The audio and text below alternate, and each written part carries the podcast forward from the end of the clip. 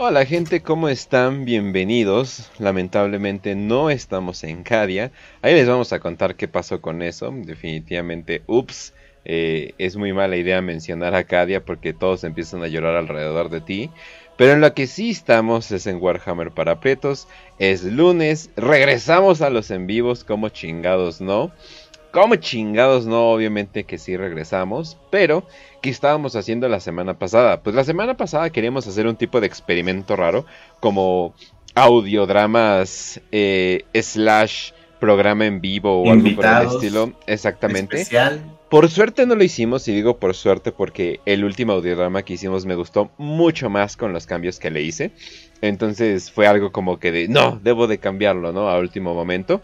Que por cierto, tuvimos invitados, tuvimos invitados conocidos, tuvimos eh, invitados cosplayers que, que tiene una demasiada buena voz y de hecho no sé cómo chingados no ha hecho este tipo de cosas. Aunque sí, de hecho, trabaja como hosting y todo eso a la, a la preciosa Pausikis. Ahí luego un día se las traigo en, eh, ahí luego se las traigo en stream. Pero eh, si ustedes quieren checar todos esos audiodramas que hicimos, simplemente váyanse al YouTube y hay tres audiodramas de tres cuentos de terror distintos de Warhammer. No se preocupen, no pusimos gritos, no pusimos eh, scare jumps, es todo psicológico. Entonces, y nos tomó bastante tiempo. y procuramos que todo saliera bien. O sea, Cage tiene la grabación de todos y estoy seguro de que hay errores. No voy a mencionar nombres, Raz eh, pero sí. Sí, oye, para la próxima, sí, no me importa que me mandes 20 archivos, pero mándamelos sin errores. ok, lo siento. no te preocupes. Ajá, entonces, eh, obviamente, eh, pues digo, nos gustó mucho ese tipo de contenido. Tal vez los hacemos en el futuro otra vez, tal vez no. Ahora sí. Apoyen, por favor, denle like. Sí, exactamente. Tal vez lo hacemos como exclusivo para cosas para patrons. Y hablando de cosas exclusivas para patrons, los patrons ahorita están, no hombre, están eh, con todos los beneficios del mundo.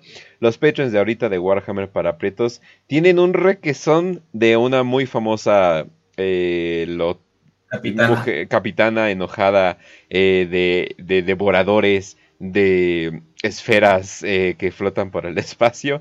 Eh, probablemente la única mujer que le podía a el hocico a Angron, así que...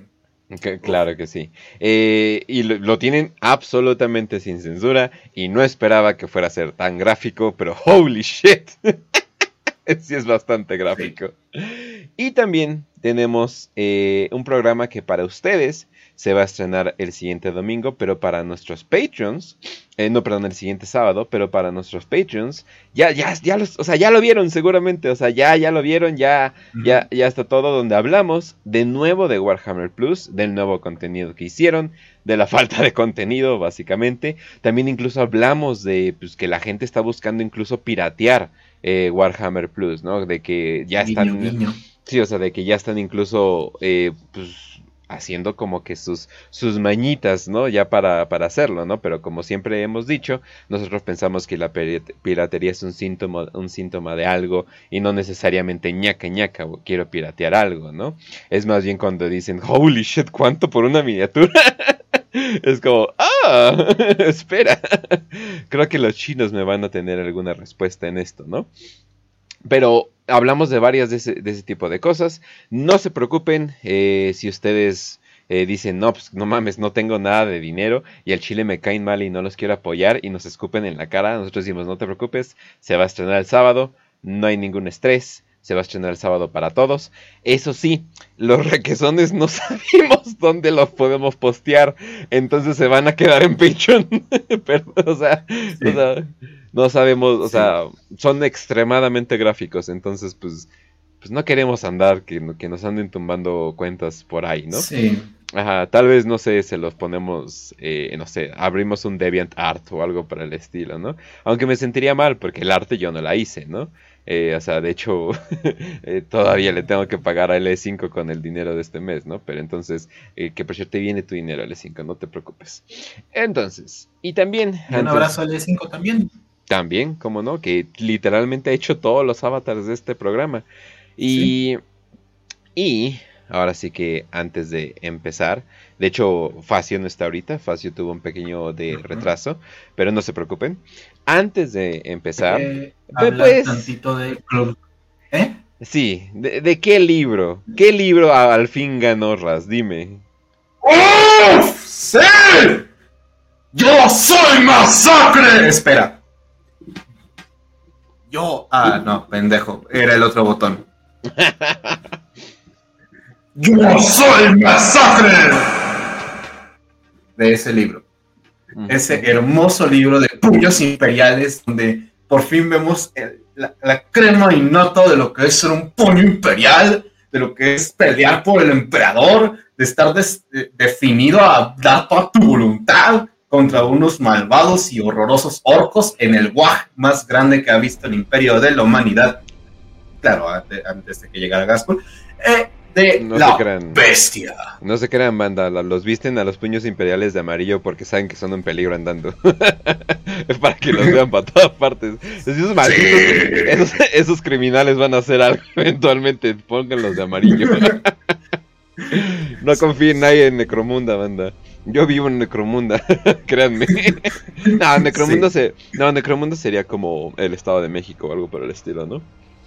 Chale, ahora pienso que los puños imperiales todos hablan así, carnal. Simón, ya te la sabes, ya te las sábanas. Me dicen el masacras. Este. Me dicen el masacre. masacre. no mames. No, sí, definitivamente. No, entonces. No, de hecho yo veo Necromunda más como Brasil o algo por el estilo. Eh, digo, Río, o sea, Río, eh, acá. una favela, ¿no? Acá de, ajá, exacto, acá de lo pesado, pesado, pesado. hay, una. Hay una favela en Venezuela, en Caracas, más o menos como cerca de Caracas, que está llena de, de, crimen. O sea, ni siquiera la policía se mete ahí porque dicen, no, no, yo no me voy a meter ahí, me van a matar. O sea, ni si, lo que hacen en Brasil es incluso mandan a los popes. Pero en Venezuela hay una favela, no me acuerdo del nombre, cómo se llama, que ni siquiera se mete la policía. O sea, ahí es el barrio más pesado, creo que de toda Latinoamérica. Wow. Entonces, eso, sería Necromunda. O sea, llegaron a hacer algo como estilo Palestina o algo por el estilo. Holy shit. no, o sea, ya este, más, o sea, lo superaron, ¿eh? Holy shit. Mis respetos a esos y ya hicieron su estado dentro de su estado, que ni la policía se quiere meter. Yo creo que es donde ya lo lograste, ¿no? O sea, ya cuando nadie se quiere meter a tu comuna, pues ya. Ajá. Ajá, incluso creo que se supone por ahí vi que el gobierno pactó con las pandillas para ya no meterse. O sea, que no hicieran tanto desmadre, pero ya no se metían. A ese grado de, capacidad tenían esas, esas favelas. Entonces está bien cabrón. Ahí, ahí tiene Necromunda. Los puños imperiales deberían de reclutar venezolanos. Si no fueran tan esqueléticos. Y también, eh, pues digo, yo creo que ya acabamos con, todos los anuncios que queríamos hacer. Eh, luego les damos gracias a todos los patrons. Eh, que por cierto, Facio, Facio, ¿cómo estás? Facio ya se fue. oh shit. ah, ya llegó. es que sabe que le vamos a cantar las mañanitas. Sabe perfectamente que le vamos a cantar las mañanitas. Y, y le tiene esa carita de, ay, no sé a dónde mirar cuando me cantan las mañanitas. Esa es mi mirada. Pero bueno. Pero bueno, ¿ahí me escuchó? Te escuchas bien. Ahí te escuchas perfectamente. Un saludo al cumpleañero. ¿Cómo estás, Facio?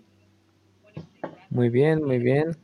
Aquí estamos en un lunes 8 de noviembre. Qué curioso día. Eh, gracias a todos, primero que nada, los que me han felicitado.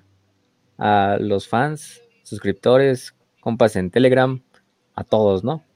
Em, decidí hacer este programa hoy porque la verdad es que todo lo que celebramos lo celebramos ayer, aprovechando que era domingo, porque pues el lunes la gente tiene que tiende a trabajar, ¿no? Entonces, pues aprovechamos y dije, ah, vamos a celebrarlo con un programa de cada día, un poquito más corto. Bueno, quién sabe, eso siempre se puede ver al final. Recuerda, siempre, siempre nos pasa, cuatro horas, cuatro horas. Cuatro horas. bueno, sí, los de fantasy, ¿verdad? Ajá. Voy a prender el micrófono, pero. Pero sí, o sea. Eh, entonces decidimos hacer este programa. en, mi cumpleaños. Cada día es un episodio que ya llevábamos aquí como calentando, pero finalmente, pues hasta ahorita nos los, lo pusimos en la lista. Y... De, hecho, de hecho, me sorprendí que, que no hemos hablado de Cadia. O sea, le hemos mencionado chingo de veces. En el de Guardia Imperial sí lo mencionamos muchísimo, pero, o sea, un capítulo de Cadia, Cadia, sí no, ¿eh? No. Incluso lo mencionamos con, eh, con, Tracing, o sea, que digo, es obvio, ¿no? Ajá.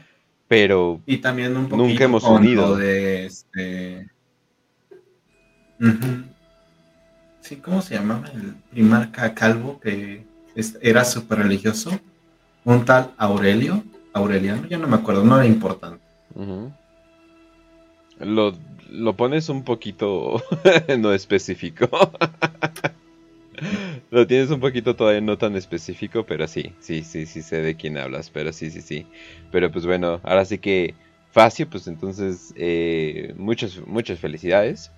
Eh, ¿cuántos, ¿Cuántos cumples, por cierto? Estas son las mañanitas que canta. Ya, ya, ya. Ya, ya. Copyright. ¿Lo, digo? este, pues para los que no sepan, Cumplo la prácticamente 21 años de edad, entonces... Jesus Christ, me hace sentir mal, eh. Me hace sentir mal, eh. me hace sentir mal, tanto pinche conocimiento y yo acá iba valiendo verga 10 años más. ah, sí. Este, no, pues sí, 21, este, ya uno es mayor de edad en Estados Unidos, entonces ya prácticamente, si eres mayor de edad en el antro gay del mundo, pues ya al fin puedes tomar. Al fin puedes tomar. sí. Al fin puedes tomar, ¿no? Imagínate, ¿no? Puedes conseguir un arma de los 18, pero ah, no puede tomar el cabrón, ¿no? no Pues no, para que aprenda a disparar sin estar pedo, pues sí. Bueno, tiene sentido, tiene sentido, ya le veo sentido ahí. Sí. No, pero sí, o sea, hoy los cumplo y pues estuvo, la verdad, ayer celebramos, hoy estuvo más tranquilón. Eh, pero de todos modos, gracias a todos los, de nuevo a todos los que nos mandaron ahí, que me mandaron mensaje ahí en Telegram, ¿no? Y en el grupo y en, en donde sea. Y también todos los que escuchen este programa. Y, algo que a lo mejor les pedimos para este programa, no sé, a ver, no, he visto los números hasta este momento, antes de que empecemos con lo de Cadia, pero a ver, lo checo aquí rápido. Estamos a dos suscriptores de alcanzar los mil suscriptores. Estamos a, no, a uno. De a cumpleaños, de cumpleaños. Estamos a uno, ¿eh? 999 suscriptores en este momento. Así que cualquiera que nos esté escuchando, oh, hágase una pinche cuenta falsa, hágase lo que quiera, dígale a su hermana, a su hermano, a su primo, a su amiga, a su novio, a su novia, que se suscriba en este momento y le damos eh, una semana de Patreon gratis. Ah, no, pero le damos nuestras gracias, ¿no? Para llegar en este capítulo a los mil suscriptores. Ni sé cómo se hace. Y ya romper por lo, romper el riesgo, digo, romper el la, la meta hoy que ya de hecho ya la cumplimos, ya. Ya, mil, mil. suscriptores, exactamente mil suscriptores en este momento. De felicidades. Feliz regalo. Mira nomás, mil. La verdad es que. la verdad es que es un muy, buen regalo. O sea, valió la pena todo el día esperar aquí hasta las 8 de la noche. Un 8 días porque me estuve tardando ahí un poquito en lo que prendía mi computadora y si este desmadre. Oye, ni siquiera. Pero. Ni siquiera me ¿Ya aparece 1K? Ah, ya. Ya, ya, ya. mil, ya son mil. Mil uno. Entonces, el que acaba de suscribirse salga. Ah, cierto. Nada, cierto. así lo vamos a dejar. Ya. A partir de mil suscriptores ya nadie se suscribe ya. Para que se quede así blessed el, nombre, el número, ¿no? No, pero, pero sí, no, gracias. A, ya aprovechando, ¿no? Gracias a, a todos los, los que se suscribieron. Gracias por, no solo a mí darme el regalo, ¿no? Como de mi cumpleaños, sino darle el regalo también a Kench, a, Raz, aprovechando de que estamos en este episodio de cada día especial eh, de mil suscriptores. Este no va a ser nuestro especial de mil suscriptores, ese todavía lo vamos a estar ahí calentando, en lo, en lo que conseguimos, a lo mejor invitamos más gente, entonces prepárense ahí. Em, entonces este no es nuestro especial de mil suscriptores, pero gracias a Dios, y en qué momento llegamos a mil suscriptores, ¿no? En el programa de cada día. Qué, qué épico, ¿no? Qué, qué, qué temático, ¿no? Pero ya tenemos los mil suscriptores. Em, eso era una de nuestras principales metas, por lo menos aquí en YouTube. El YouTube se monetizó antes que antes... que WPP cayera, ¿no? Aunque en realidad nosotros nos monetizamos antes que el YouTube. Ah. no, pero pero sí. Este, pues gracias, ¿no? Gracias. Es lo único que les podemos decir. Eh, este viaje que ha sido ya de pues, como una, no, ya llevamos que un, casi dos años, ¿no? Llevamos, bueno, no, un año y medio, vamos a ponerle. un año y medio. Llevamos dos años, ajá. Todavía no. Pero por lo menos un año y medio de Warhammer para Prietos, mil suscriptores, o sea, ya es, por decirlo, bastante, bastante bueno. Y aunque fuéramos, todavía fuéramos 500 suscriptores, nos valdría madres y seguiríamos haciendo los mismos videos que hacemos ahorita y, todo eso porque aquí no estamos por los números ni nada, o sea, los números nos llegan, nos ayudan, ¿no? A llegar a más gente. Pero al final del día lo importante de aquí es que cuando te metas un video de WPP, salgas con un pedazo de conocimiento de Warhammer, 40k, Fantasy, o incluso ya lo hemos dicho de la vida, ¿no? Porque a veces hablamos de cosas que ni tienen nada que ver con Warhammer, pero que te las puedes llevar. Entonces, es Como lo, el capítulo de Sims cuando hablamos de esoterismo. O el del Mechanicum, que estuvo bastante wholesome, o el de Farsa y todo un, chingo de capítulos, ¿eh? Ahí tenemos en el, en el, en el catálogo. Pero por fin llegamos a los mil suscriptores y pues ya para no hacer más esperar a los que estaban en sí, por este capítulo. En sí lo único que va a cambiar es de que ya van a poder dar superchats. Eh, que no sé cómo funcionan honestamente porque no tengo ningún canal eh, monetizado. Eh, inclusive el de la voz lo tengo en 2K, pero no he buscado monetizar ese, ese canal. Pero ahora termina siendo que no importa cuánto cuánto, o sea, no importa que estés monetizado o no, de todas formas te ponen anuncios en tus videos. Entonces, eh, es lo único que va a cambiar. O sea, porque todo el mundo dice, oh, no va a haber anuncios. Eh, ya había anuncios antes. Eso sí, YouTube ya le vale, YouTube ya le vale más. No nos salvamos nadie. No. de eso sí no se salva nadie. Este, pero bueno, al menos ya, ya cumplimos la meta, ¿no? Y qué, qué buen día para cumplirla. Los mil suscriptores. Ahora ayúdenos a llegar a los 2000, a los que sean, no importa. Eh, síganse suscribiendo. Eh, también en Spotify, en Evox, por ejemplo, en Evox ahí vamos bien. En Evox hay menos números, pero no importa porque Evox, yo creo que Evox me lo utilizan más que nada los españoles.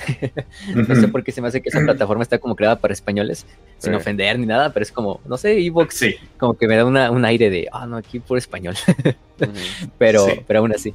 Este, y creo que sí, ¿eh? o sea, muchos de los que comentan en Evox siempre los veo como, o escriben como españoles, no sé si sean españoles o solo estén como de pero... Eh, te piden te piden presentar la identificación del novio de tu mujer para, para que te moneticen ahí, ¿no es cierto? perdón, ¿Y? perdón, españoles, perdón. Ya, ya, Igual, ahí, se fueron 250 suscriptores españoles. Vamos a comenzar de nuevo. Perdimos semilla genética del capítulo. Haría el chiste de los franceses también, no se preocupen. Ah, siempre nos burlamos de nosotros mismos, ¿no? Como mexicanos, ah, latinoamericanos, entonces no se sientan aludidos. Creo que, sí saben, eh, creo que eso sí saben los europeos de burlarse de ellos mismos. Creo que ellos no son tan, o sea, no se insultan tanto como eh, no sé, como algunos latinos. algunos, algunos latinos sí se. Ajá, o, América en general, ¿verdad? Ajá. América. Pero, pero pues sí. Pero bueno, yo creo que ya para no hacer esperar más a la gente que está aquí escuchándonos, em, empezamos a hablar de, lo que nos compete hoy y que es pues, nada más y nada menos que el planeta Cadia. el famoso planeta que se rompió antes que la Guardia. O incluso como decía alguien ahí en los comentarios al principio del, del en vivo, que lo vi ahí por ahí en la tarde, que dice, la, puñetera galaxia se rompió antes que la guardia. Y tiene razón, o sea, la, galaxia se rompió antes que la guardia. Literalmente le salió una pinche cicatriz eh, de punta a punta, pero aún así se veían todavía los láser rojos. Cadia termina siendo como que está en el centro de todo ahorita, ¿no? Eh, inclusive en Eisenhorn 2, no les hago eh, algún tipo de spoilers, pero hacen mucha, eh, como que sí, como que te hablan mucho de Cadia. Y te mencionan Cadia y te mencionan los pilares de Cadia y tú así de, ah cabrón, seguramente esto no va a ser importante para después. Pues termina siendo que era importante para el universo. O sea, para el universo en general. Entonces, eh, fue muy interesante cómo en Horn 2 pusieron esa mención. También que ponen un discurso bien chingón de, creo que era de una, una general, así de, esto es Cadia, hijo de la fregada. Eso es como que es uno, es uno de los mejores eh, discursos. Pero, eh, pero sí, eh, Cadia termina, termina siendo una de las cosas más importantes en, en todo este universo. Y obviamente, pues termina, bueno, obviamente ya vamos a hablar de todo eso, pero aquí, o sea, Cadia es literalmente el Smash Bros. De, de, de, este universo, porque todos terminan ahí, todo termina eh, en, en, Cadia, todo empieza en Cadia, todo va a terminar en Cadia, y pues termina siendo que este nuevo universo, este... Cuando tú pensabas que tener un ojo del terror era lo suficientemente malo, pues termina siendo que las cosas eh, iba a ser algo todavía peor, y yo creo que la caída de Cadia. obviamente le estamos spoileando que Cadia cae, pero pues para este tiempo ya siento que es como que cuando. Cielos, no es como si hubieran como 500 memes diciendo, oh sí, Cadia cayó. Ajá, exacto, ¿no? Eh, digo, de hecho, el Cadia resiste, Cadia stands hasta la fecha todavía se dice, pero se dice más que nada como un el espíritu de Cadia vive, ¿no? O sea, eso es, eso es más o menos lo que quieren decir, ¿no? O sea, Cadia stands es como, si lo ves de manera literal, pues no, pendejo, ya está hecho pedacitos, ¿no? O sea, obviamente no, ¿no? Pero es muy parecido como los amos de la noche hablan de Nostramo como si todavía estuviera ahí, porque Nostramo es más bien lo que ellos traen por dentro, ¿no? Eh, y son completamente distintos, ¿no? Pero pues bueno, no nos vamos, no nos vamos a adelantar. Mejor hablemos de Cadia. ¿Qué chingados es Cadia? ¿Por qué fregados eh, es como es? Y pues si quieres empezamos hablando de qué es lo que encontró el imperio cuando llegó, ¿no? Oh shit. Y de hecho antes, desde, desde antes. esa cámara de ahí. este, pero bueno, empecemos con su historia y lo primero que nada es que Cadia perteneció alguna vez, antes que todo, al Imperio Necrón, como muchos otros planetas.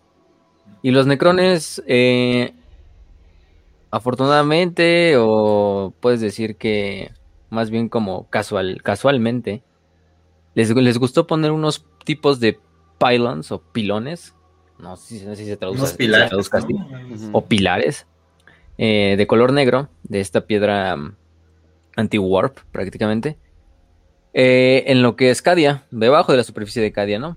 Eh, lo importante de estos pylons es que en este momento, obviamente, cuando estaba el Imperio Negro, pues todavía no había ojo de terror, ¿no? Todavía no se caía el Imperio Eldar, no había nada de esto. Pero los necrones, pues como que ya se sospechaban algo, ¿no? En cualquier momento decían, no, pues se va a ir a la mierda. Tenemos que encontrar una forma de, de quitarle la disformidad. En este caso, lo importante en esa época era a los Old Ones, ¿no? Que eran pues, los, los pinches enemigos primerizos de, de los necrones. Eh, y que utilizaban el warp para pues, casi todo, prácticamente para todo. Entonces crearon estos pylons como una forma de repeler la disformidad. Lo importante es que acaba la guerra en el cielo. Cadia, como muchos otros planetas necrones, pues se abandona, o sí, se abandona prácticamente porque no es un planeta, digamos que fue como un planeta tumba, no es un planeta tumba. Pero sí hubo instalaciones necronas, como esta, que podemos decir que es como una base de armas, ¿no? Una base militar nada más. Y otros muchos planetas también tenían estos pylons o estos pilares negros. Em, esta piedra paria, ¿no? Como los del nexo paria, por ejemplo, también. Por eso es lo mismo de que el nexo paria está libre de la disformidad, porque prácticamente está rodeado de estos lugares estratégicos con, con pilares eh, de piedra negra para generar esta, esta, esta antidisformidad. Pero bueno, se abandona y con el tiempo, pues en la gran era oscura de la tecnología, o la era dorada, como le quieran decir, pues se viene lo que es este, mm, ¿cómo se llama? La colonización humana. Primeramente a Cadia llegan ciertos grupos de humanos, que pues humanos en este sentido normales hasta cierto punto. Obviamente aquí ya había ojo del terror, bueno, aquí todavía no salía el ojo del terror, de hecho eso es importante, porque estamos hablando antes de la colonización de, antes de la caída de los Eldar. Entonces está la colonización, y la colonización pues principalmente es... Em, vamos a decirlo, pacífica. No hay mucho en Cadia que ponga en contra a la humanidad. Tampoco hay mucho que, que se le ponga... Más bien es un planeta que se presta mucho para que la humanidad prospere porque es un planeta muy parecido a lo que era la vieja Tierra. Es un planeta con montañas, con desiertos, con bosques, con mares, océanos. Muy, muy parecido a la Tierra, ¿no? Y de hecho así hasta el milenio 41, sí, lo sigue siendo, bueno, lo seguía haciendo de cierta manera. Sorprendentemente, que no, sorprendentemente no era ya un pinche lugar todo contaminado como Armagedón, pero sí todavía se mantenía ahí esa rayita, ¿no? Em, y bueno, luego de eso, pues, Aún así encontraron un chingo de herejes con ojos morados. Sí, sí. Y es lo, que pasa. Después de que se viene la caída de los Eldar, pues nace el ojo. Y Cadi está al ladito del ojo del terror. O sea, casi casi lo ves. O sea, con los ojos. Tú puedes ver. Tú estás en el planeta Cadia. Y si miras al cielo, puedes ver como un resplandor del ojo del terror. O sea, así de cerca está del ojo del terror. Pues lo ves así en el cielo nocturno, se ve la chingadera. así de fácil. Este. Pero se supone, pues en ese momento es cuando nace el ojo del terror, ¿no? Porque los Eldar hacen su desmadre y se cae todo y, y nace el ojo del terror. Y prácticamente cada día se salva por los pelos, ¿eh? Porque, o sea, pinche planeta estaba. O sea, fue, fue, la verdad fue una casualidad que cada día se salvara. Porque si hubiera estado un como ese video. Es como ese video del güey que casi es arrollado por un tren y le pasa el tren justamente atrás de la espalda, güey. Así, así fue el planeta Cadia con el ojo. Digo, yo creo que algunos ciertos pilones ayudaron, ¿no? sí. sí. en parte sí. Y si te fijas, o sea, esa teoría de que los pilones ayudaron también es algo medio, o sea, medio... Si usas un poquito la lógica, si se fijan en el ojo del terror, hay como una zona que es como un corredor que está relativamente normal que es llamada la puerta cadiana, ¿no? Que es donde está Cadia. Saliendo de esa como puerta de esa entrada está Cadia. Entonces prácticamente ahí está el planetita. Y el planetita sirve como un punto de control en la puerta, ¿no? Y si se fijan, el, lo que hace esta como corredor es una forma de triángulo. Como si fuera de un rayo, como si fuera algo ahí como, como una cuña, ¿no? Que, que cortó ahí el ojo del terror. Y en parte es por los, por los pylons. Porque los pylons detuvieron un poco la disformidad antes de que llegara a Cadia eh, y eso que no estaban activados, ¿eh? ni siquiera están activados. O sea, simplemente por estar ahí en ese momento y existir, repelieron la disformidad. estamos hablando de estructuras continentales, o sea, no es un pinche pylon del tamaño, no sé, de, un, de una casa, ¿no? Estamos hablando de que están enterrados bajo la tierra y las madres cuando las activan se salen incluso de la atmósfera casi casi. Entonces, sí, son, son, son bastante grandes. Eh, pero bueno, se viene esto, aún así a la humanidad se la lleva la chingada. Independientemente de que estuvieran los pylons, pues se viene este desmadre, se viene que la mayoría de las personas mueren por la explosión psíquica y los pocos que llegan a sobrevivir regresan a un estado prehistórico, ¿no? O sea, prácticamente a vivir en cuevas, a, cazar a los animales que haya, cazadores recolectores. Eh, no hay mucho que decir de esa parte. Y eso es antes de la herejía. Durante todos estos eh, 5.000 años del era de los conflictos, pues cada día está en ese estado prehistórico. Y las únicas tribus que viven tienen esos famosos ojos de color morado, porque es como un efecto propio que le causó a toda la gente que nace en Cadia, generar estos ojos de color morado como un reflejo en su pupila, bueno, en su iris más bien, de, del ojo del terror, en este caso. Por eso tiene estos clásicos ojos morados y es la forma más fácil de decir que alguien era cadiano, simplemente viéndole los iris. Si los tenía morados, pues no hay nadie más en la galaxia que tenga iris morados más que un cadiano o un güey que use pupilentes, ¿no? Un pinche, no sé, un, un, gótico ahí, un otaku, no sé. este, una mamada así. Pero bueno, esos no hay en el imperio, los mandan a las legiones penales a morir como, como, como perros, ¿no? Muy bien. Ahora las legiones penales huelen a ovo. Muy bien. ah, eso siempre lo supimos. Ah, este, pero sí, no, está en ese. La Inquisición, no me acuerdo en dónde era, pero literalmente dice que cazan liberales.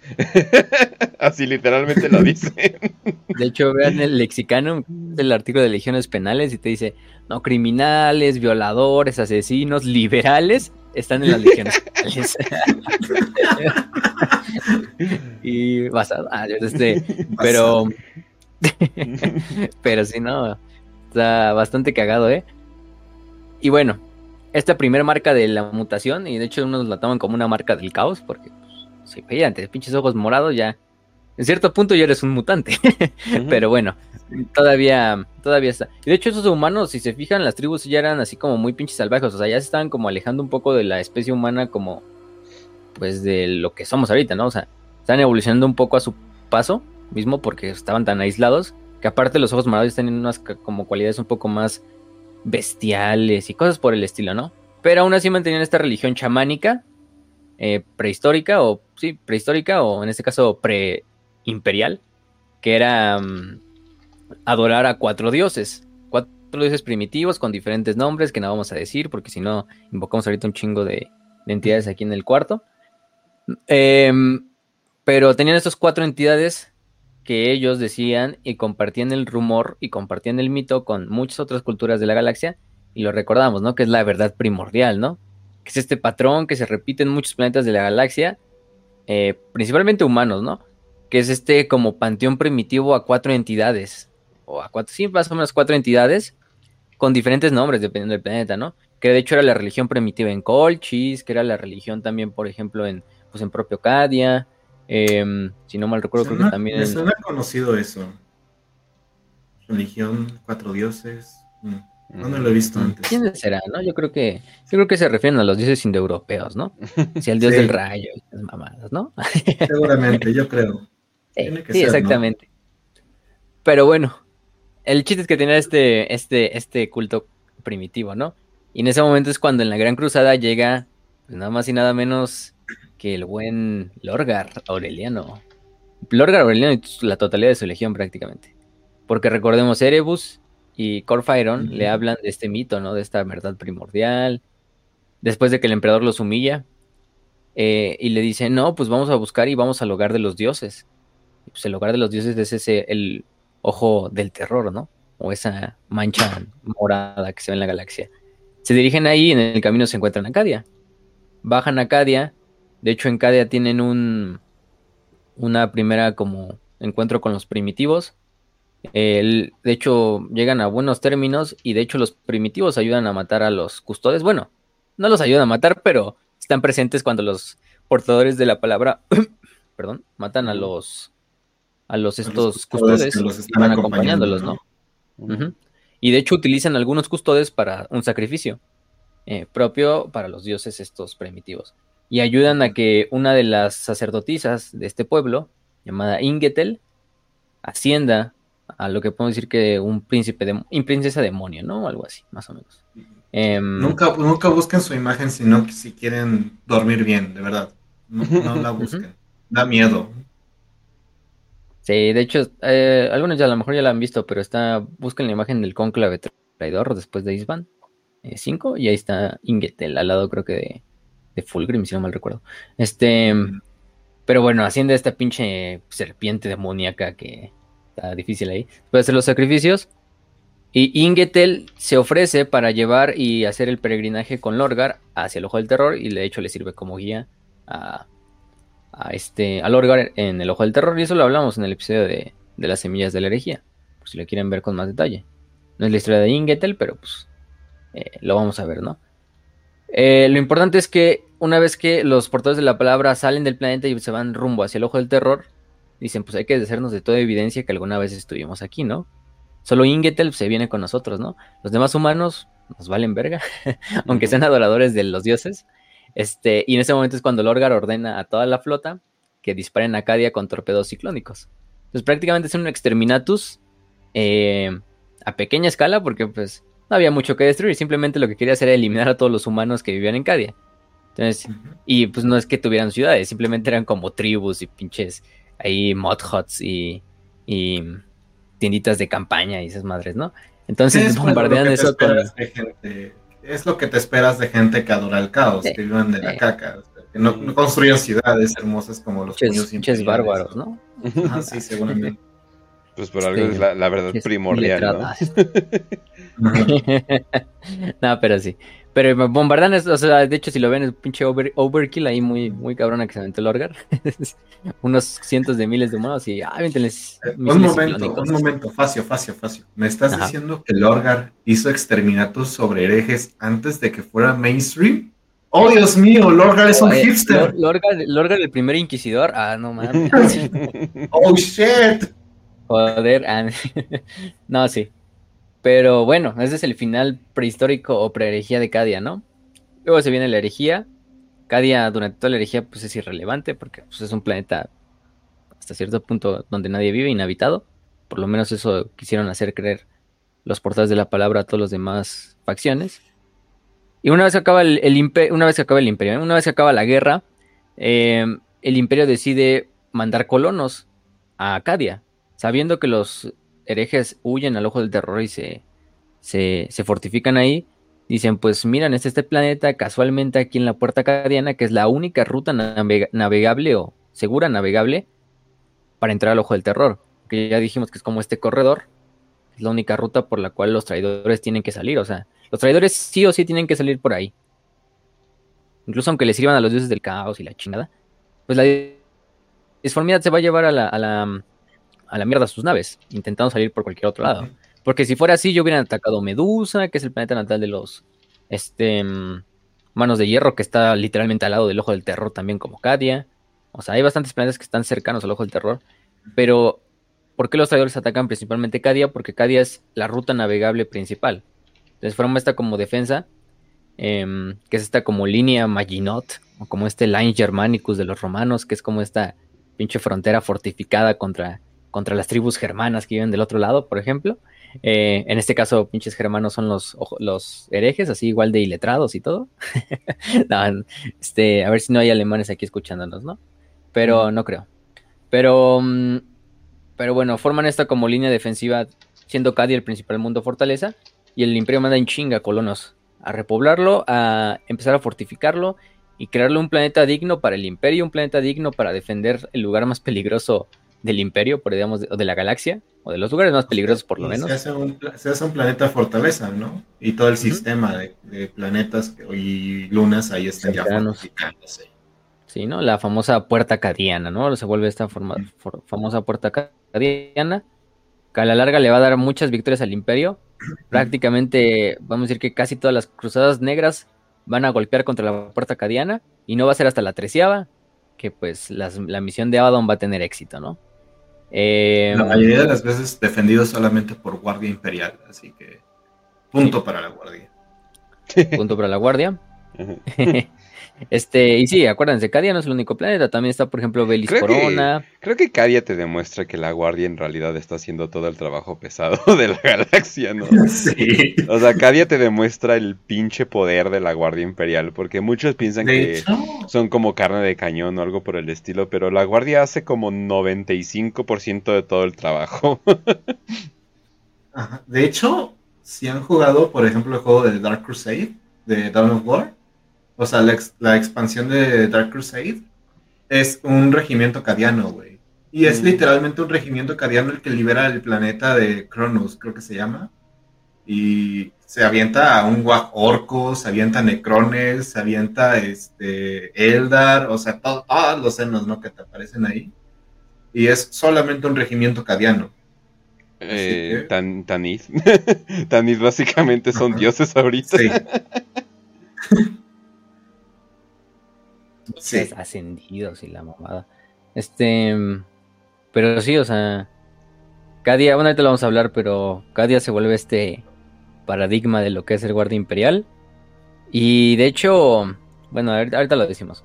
Pero bueno, Cadia no es el único planeta de la puerta cadiana. Hay otros planetas como Belis Corona que sirve como eh, centro ah, naval de la cosa, una cosa, una cosa. El sector cadiano. Eh, antes para matar el comentario que hice, eh, no es el final eh, canon, obviamente. Eh, el final canon es que llegan los cuervos sangrientos y matan a, los del regimiento. Pero igual, o sea, se supone que el regimiento sí está un enorme tiempo haciendo ahí todo el trabajo duro y los cuervos sangrientos solamente llegan a robarse las reliquias, robarse el planeta y matar a la guardia. Spoiler, por cierto. un juego de hace como ya más de 10 años. Que, no es canon, no sé que no es canon, por cierto. Nada, sí, pero, pero bueno. Eh, les decía, ¿no? O sea, la puerta cadiana no nada más es un lugar donde está Acadia, está otros planetas más importantes. Sí, lo más importante es Belis Corona, que es un planeta prácticamente donde está la, el centro de la, de la armada del sector cadiano. También está, por ejemplo, Agripina, que es un otro planeta importante, em, que de hecho es un mundo, un mundo forja del mecánico. Eh, y lo cagado de esto es que aparte de la puerta acadiana, también hay otra puerta, o sea, una llamada puerta de, de, de Arx, o la, la, sí, la puerta de Arx, que es otro lugar por donde se puede navegar fuera del ojo del terror, pero que es muy inestable, o sea, a veces está abierta y muchas veces no, entonces ni siquiera las fuerzas del caos muchas veces se atreven a salir por ahí porque se los lleva la chingada, entonces afuera tienen que hacer cadiana, pero también tengan en cuenta que existe esta otra puerta de Arx, que de hecho fue la que utilizó este, ¿cómo se llama? Este Abaddon para atacar lo que es el sector gótico, en la famosa guerra gótica o la doceava cruzada negra. Utilizaron lo que es la puerta de Arx, y por eso es que Cadia en esa cruzada no tuvo tanta importancia, porque Cadia pues estaba ahí valiendo madres, ¿no? O sea, pues, simplemente a ellos no les tocó en esa ocasión. Pero algo curioso es que también los colonos que llegan a Cadia, al principio pues las generaciones pues nacen normal, ¿no? Pero con el tiempo empiezan a tener otra vez este rasgo característico que es que los hijos de los hijos de los hijos de los colonos empiezan a nacer con estos ojos color morado o del iris morado, ¿no? Que pues no es nada peligroso, recordemos es un reflejo del ojo del terror, porque el ojo del terror pues prácticamente, eso sí no sé si el ojo del terror esté prácticamente las 24 horas en el firmamento, en el cielo, o solo se ve en la noche, yo creo que solo se ve en la noche, o quién sabe, pero, pero de todos modos el chiste es que ese reflejo les ocasiona que seas esta... y en ese momento lo puedes ver cada, vez que cierres los ojos. O que veas a que voltees a ver el cielo, ¿no? Así. Ajá. Este, pinche perturbado. Pero sí, les, les hereda este iris morado, que toda la población de Cadia los tienen actualmente o lo tenían. Y de hecho, pues, sí, los que siguen vivos se los van a pasar a sus hijos, aunque ya no hayan nacido en Cadia, se los van a seguir transmitiendo por la, por la sangre. Entonces es algo, algo cagado. Y de hecho Cadia está, está inspirado en algo, ¿eh? que, que ya lo hemos dicho, creo que lo dijimos en el episodio de la Guardia Imperial, ¿no? O sea, ¿En qué está inspirado Cadia? Pues principalmente en las fuerzas de defensa israelíes de, Israel. Este. Ahí, fue tantito como. No solo por el... uniforme. Eh, el hecho de que. Pues, pinche tecnología cabrona. El hecho de que cometen crímenes de guerra así a diestra y siniestra. No les importa cometer un genocidio. No, y también el hecho de que. Este, Yo creo que lo más importante sería de que su cultura no es solamente del suelo, o sea, ellos pueden, eh, la cultura de Cadia se, se o sea, antes de que Cadia cayera, ya se estaba exportando su cultura y literalmente había regimientos cadianos que no estaban en Cadia.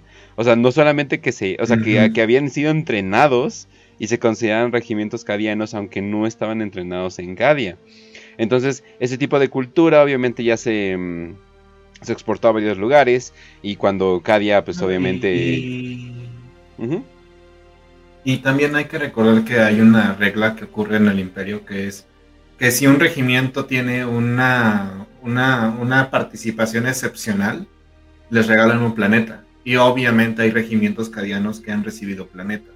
Entonces, son como hijitos chiquitos de Cadia esos planetas. Cadia no ha caído. Cadia sigue. Sí, porque se volvió tan famoso el, equipamiento. No solo el equipamiento, sino el entrenamiento cadiano. Que muchos, de hecho la mayoría de los regimientos de la Guardia Imperial que van a ver, pues a veces uno que no sabe de lore, pues dice, ah, pues esos son cadianos, ¿no? A lo mejor ya conoces a los cadianos y, y ves al clásico Guardia Imperial con su armadura flak color verde y su casco flak color verde, su, su ropa color pues como gris, arena, eh, y dices, ah, pues es un cadiano, ¿no? Pero muchas veces no es así, o sea, el punto importante ahí es que un cadiano, y a veces en el artwork no les ponen los ojos morados, pero es muy clásico ver y obviamente dice Cadian, Cadian Regiment y, tienen todas sus insignias con la palabra de Cadia, pero hay muchos otros, la mayoría de los regimientos de la Guardia tienen la misma armadura, el mismo equipamiento, el mismo tipo de, de lasgun que los regimientos cadianos, pero porque se volvió como un estándar de la Guardia Imperial. Es como el, el, patrón más estandarizado de Guardian. Ajá, un estándar como a palabra nomás, en la teoría nada más, porque pues hay otros regimientos y la verdad es que la Guardia Imperial es inmensa como para hacer para estandarizar el cadiano. Pero sí, o sea, la mayoría de los regimientos de Guardia Imperial tratan de hacer esta imitación de lo cadiano. Obviamente no reciben todo lo que los cadianos porque los cadianos ven, hasta, hasta reciben una manta para que puedan dormir calientitos los guardias cadianos. Y, los, los Ajá. Eso ya es un super lujo, güey, ¿no? Y venga, o sea, no creo que los de Talán reciban algo así. Pero, pues sí es como que una regla que busquen imitar esto, alcanzar este punto de porque es el máximo que puede tener un guardia imperial. Sí, exactamente. Y, bueno, aprovechando eso que estamos diciendo de Cadia, pues estamos diciendo, ¿no? Que está inspirado, por ejemplo, en las fuerzas de defensa israelí. Pero yo diría que es más hasta en lo estético nada más. O sea, la estética parece a la, a la Israel Defense Force. De hecho, hay Nunca algunas hemos palabras visto un cadiano con niños, así que... Quién sabe, ¿eh? los cultistas, esos cadianos que traicionaron. Oh, shit, es cierto, hay un chingo de cultos. oh, Dios, este, no. No sé, pero, pero por ejemplo, las palabras Cars, o no sé cómo se pronuncia esa madre, que esas como fortalezas o ciudadelas. O sea, Karscreen son los soldados como los las fuerzas especiales de Cadia, pero aparte tienen los Khazars. Ah. Dice Khazar, que es como un tipo de fortaleza o oh, Dios, que hay en cada ciudad. Que de hecho es una palabra israelí, creo que sí significa castillo, un pedo así, no sé, una madre. Eh, lo, había visto por ahí. Pero, Yo solamente recuerdo eso por el meme de Khazar Milkes. También, bueno, los Hazaros. oh, Exactamente. Que bueno, los Hazaros en los términos más prácticos no son judíos, de sangre. Son como de Asia Central, ¿no? Son como turcos judíos, un pedo así. Como los mongoles judíos. Como los israelitas negros, ¿no? Sí. Y como los etíopes, ¿no?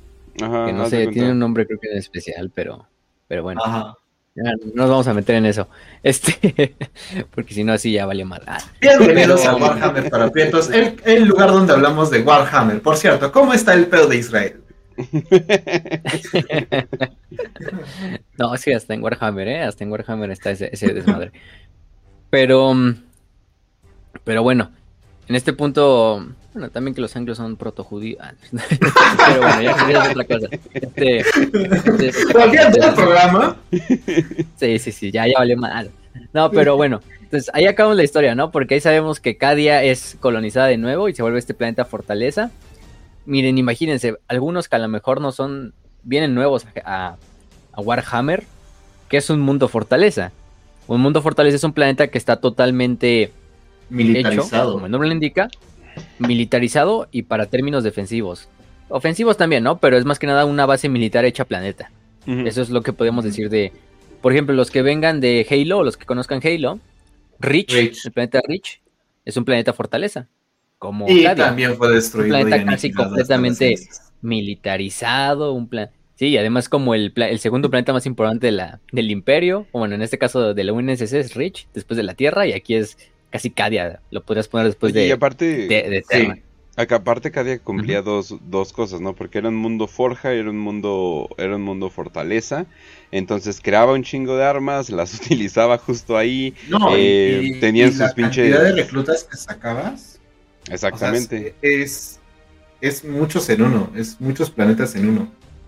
Entonces era un valor estratégico increíble. No, y además el... Eh, Sí, oye, eso está bastante jodido, digo. Todos los eh, hombres y mujeres de Cadia tienen que cumplir al menos cuatro años obligatorios de labor militar, los cuales no son light, pero para nada. los cuales te puedes morir muy fácilmente. Y aún así, aunque estuvieras embarazada, me imagino de que, órale, ya tuviste a tu hijo, órale, órale, sigue. Fíjate, fíjate que en Corea, en Corea del Sur, hacen como unos, creo que son dos años o un año y medio de servicio militar obligatorio y es encuartelado. Mm. Obviamente hay gente que no lo hace y esta gente pues que no lo hace no recibe privilegios. Igual eh, hay otros Igual los israelitas, los israelitas son el ejemplo más común. O sea, mujeres y hombres en su servicio. Sí. Suiza también tiene servicio militar y... Digo, es un año, ¿no? Es un año, nada, que, nada que ver como cuatro. Eh, aunque sí están en, combate activo. Eso sí. Eso sí, muy gran diferencia. Gran diferencia en los militares. Lo cagado es que el servicio militar de Cadia, se supone que el servicio militar es en las fuerzas de defensa planetaria.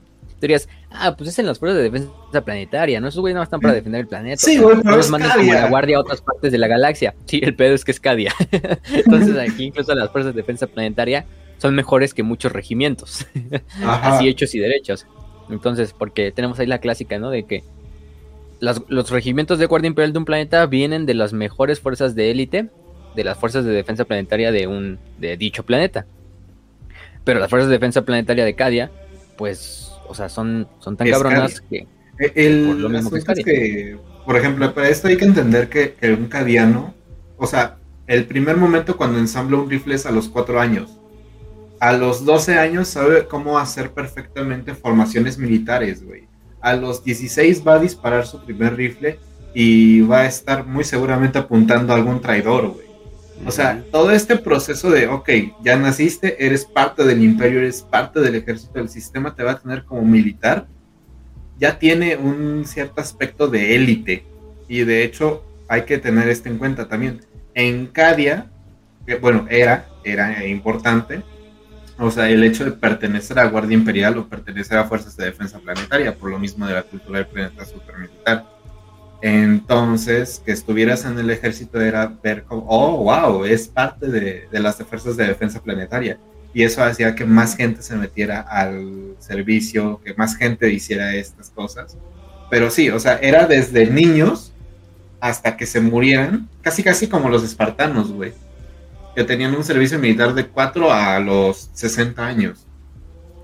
Entonces todos eran militares, todos, todos tenían esta formación, no importa si estuvieran ya dentro de los regimientos o, o estuvieran haciendo vida de civil, tenías la formación. Sí, de, hecho, de hecho, se llama la Guardia Cadiana Interior, las Fuerzas de Defensa Planetaria, y como dices bien, eh, todos, eh, de todos los cadianos, uno tiene que estar asignado por lo menos, de 10 cadianos por lo menos uno estaba asignado totalmente toda su vida a lo que es las defensas interiores, ¿no? Los otros 9, o sea, era lo importante, porque una vez que hacías tu servicio militar, tenías de dos. O te hacías un militar de carrera, o sea, ya te hacías un guardia imperial de carrera para ascender, para ir a diversas academias militares o simplemente entrar como soldado de tropa. Pero para los que están aquí en México saben, ¿no? O sea, uno puede entrar al ejército como un soldado de tropa o puede entrar a través de un plantel militar y obtiene un rango de oficial, ¿no? Igual en Cadia, muy parecido a los, no tiene nada diferente, siguen siendo sistemas militares humanos, ¿no? Entonces, entras a esta militar de carrera o por otra parte entras al complejo industrial de Cadia, pero es un complejo industrial militar. O sea que prácticamente toda tu vida vas a vivir bajo el régimen militar que se vive en Cadia. Porque aunque tú seas un obrero o estudies una profesión, no sé, un ingeniero o arquitecto, eh, un ingeniero industrial, muchas cosas de ese estilo, ¿no? Eh, incluso médicos o, cosas más así como que no son tanto de, la fabricación.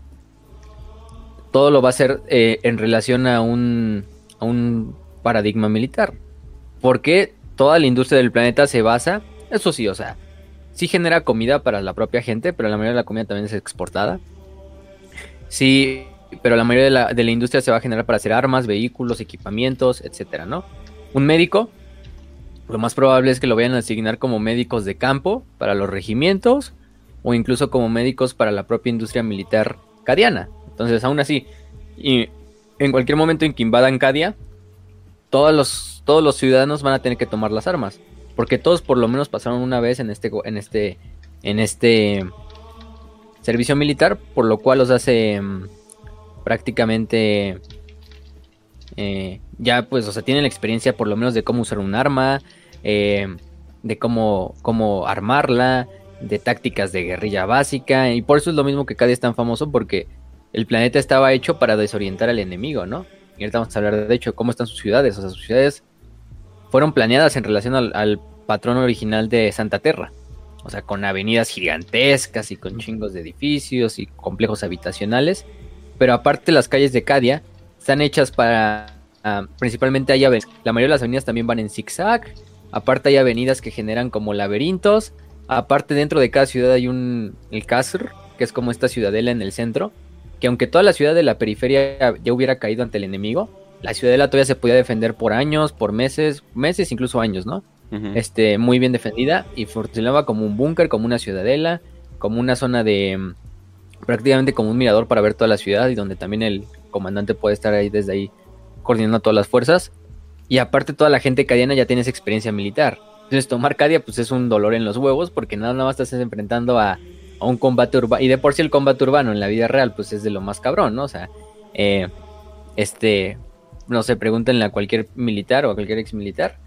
O simplemente véanlo en las noticias o véanlo en, si les gusta esta temática militar. No es lo mismo las guerras de la antigüedad donde se luchaba en un campo abierto y los dos ejércitos se vean uno al, uno al otro y prácticamente ahí tenías otras estrategias a mandar pequeños escuadrones de hombres a, tomar una ciudad y a poner tanques en calles estrechas donde pues en cualquier momento alguien de una ventana pueda sacar una granada, un explosivo improvisado y aventártelo y, desmadrarlo así de fácil, ¿no?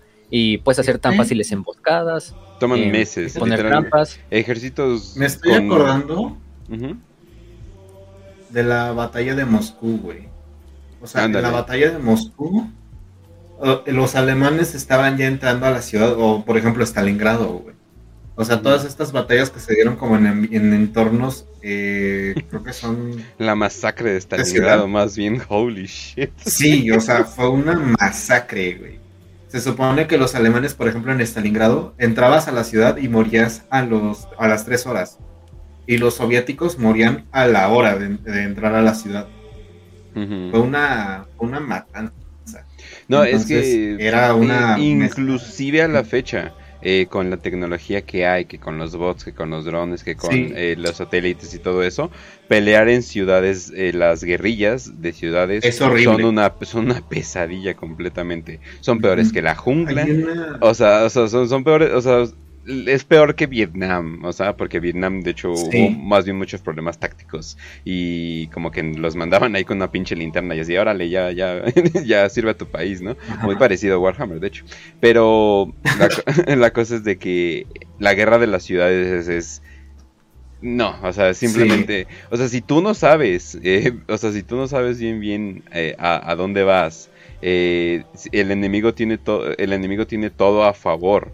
Eh, como dicen, la guerra es bajo, se, se, pelea bajo tres conceptos, ¿no? Y es locación, locación, locación. Y es completamente real. Entonces sí, obviamente cada día está hecho como para confundir. Hay callejones que no llevan a ningún lado. Hay, hay callejones secretos, eh, etcétera, etcétera. O sea, es un pinche, es un laberinto, literalmente. Lleno de, de miradores y como de puntos de control en cada y lo importante es que la población ya sabe usarlos, entonces estás jodido porque no nada más estás mm. enfrentando al, ejército cadiano, sino también te estás enfrentando a las milicias de civiles. No, incluso si pues, ves niños, así niños así de corriendo a esconderse, entonces así de, oh, espera, ¿qué tal si esos niños están entrenados y están sacando sus armas? y sí, eh, de hecho lo, mencionamos, lo mencionamos tantito pero hay un regimiento que se llama, ahí me lo recordaron en el grupo de Brutos Imperiales, de escudos blancos, eh, y es un grupo de niños soldados, o sea, pero niños. Sí, son como, son como, o sea, han visto la los que han visto la película de la caída sabrán, por ejemplo, y es algo así de la historia, o sea, cuando Berlín iba a caer, los alemanes pusieron niños prácticamente, bueno, muchos niños ofrecieron para defender la ciudad, y prácticamente veías un niño ahí con su bicicleta y en la canasta de la bicicleta llevaba un Panzer Strike, que eran estos como lanzacohetes desechables y pasaba un tanque ruso, nada más se paraban en su bicicleta, se escondían y pum, desmadraban un tanque ruso, ¿no? Eh, sí, y así, ¿no? Les tomó dos semanas, güey, dos semanas tomar Berlín a los soviéticos, por eso. Ay, qué soviéticos tan débiles que no quieren matar niños. ¡Pum! Nada más de repente el, niño se da cuenta que eran dos T-34 y el otro volteaba y ¡pum! nada, está, cabrón, ¿eh? De hecho, sí, son los, los, famosos ejércitos de, joven, de las juventudes, eh, o también llamados escudos blancos, White Shields, em, que son como, le podemos decir incluso así como esas lo voy a decir, juventudes hitlerianas o como muchos miembros del partido así ¿Alguna vez han visto la, fascistas y comunistas así? Güey, ¿alguna vez han visto la película de Jojo Rabbit? Ándale. Sí. Así, güey, así. Exactamente. Qué, buenas risas me sacó esa película. Pero bueno, eh, los. No, y, y eso, y bueno, obviamente es lo controversial, ¿no? De que es así, deberíamos estar poniendo niños, y es así de Escadia, sí. Todos, o, sea, o sea, muchos incluso dicen que prefieren que el niño sepa manejar un rifle a leer y escribir Y es así de, pues sí, ¿qué más va a estar usando? ¿Qué más va a estar usando? O sea, sí, obviamente, obviamente es preferible que el niño sepa hacer las dos, pero tienen este, este grupo. De hecho... Seamos prácticos en este punto. Ah, y obviamente no, no siempre son, o sea, no todos los niños tienen que ser escudos blancos, pero niños huérfanos, niños que muestren mucha aptitud en el combate. ¿Usar Creed no era de esos? Exactamente, Creed eh, mi, chaparro favorito eh, fue, bueno, lo, metieron después de que él dio una increíble aptitud eh, en todo esto que es lo, de los militares, lo metieron a, los escudos blancos y luego él tenía su propio regimiento de niños en, de escudos blancos. Empezó temprano el Chris, ¿qué te puedo decir? Empezó desde temprano. sí. Todos los enanitos militaristas son basados, me caían madre. Sí, oye. Sí, no, este. y de hecho, ahí lo embarcan bien en el, en el este lexicanum. Dice: el 71% de la población de Cadia permanentemente está en armas. O sea, todo el tiempo tiene por lo menos algo de. de O sea, está listo para en cualquier momento de que haya guerra, ya esté listo para movilizarse. El otro 30 lo sabe. y el otro 30 probablemente muchos de ellos sean niños. Pero aún así esos niños también le saben mover. Entonces, güey, fíjate, el ejército más grande por población en el planeta, o sea, aquí en la Tierra, es China. Corea del Norte. O sea, ah, vas a encontrar más soldados por, por, por, ciudadano en Corea del Norte que en cualquier otro ah, país.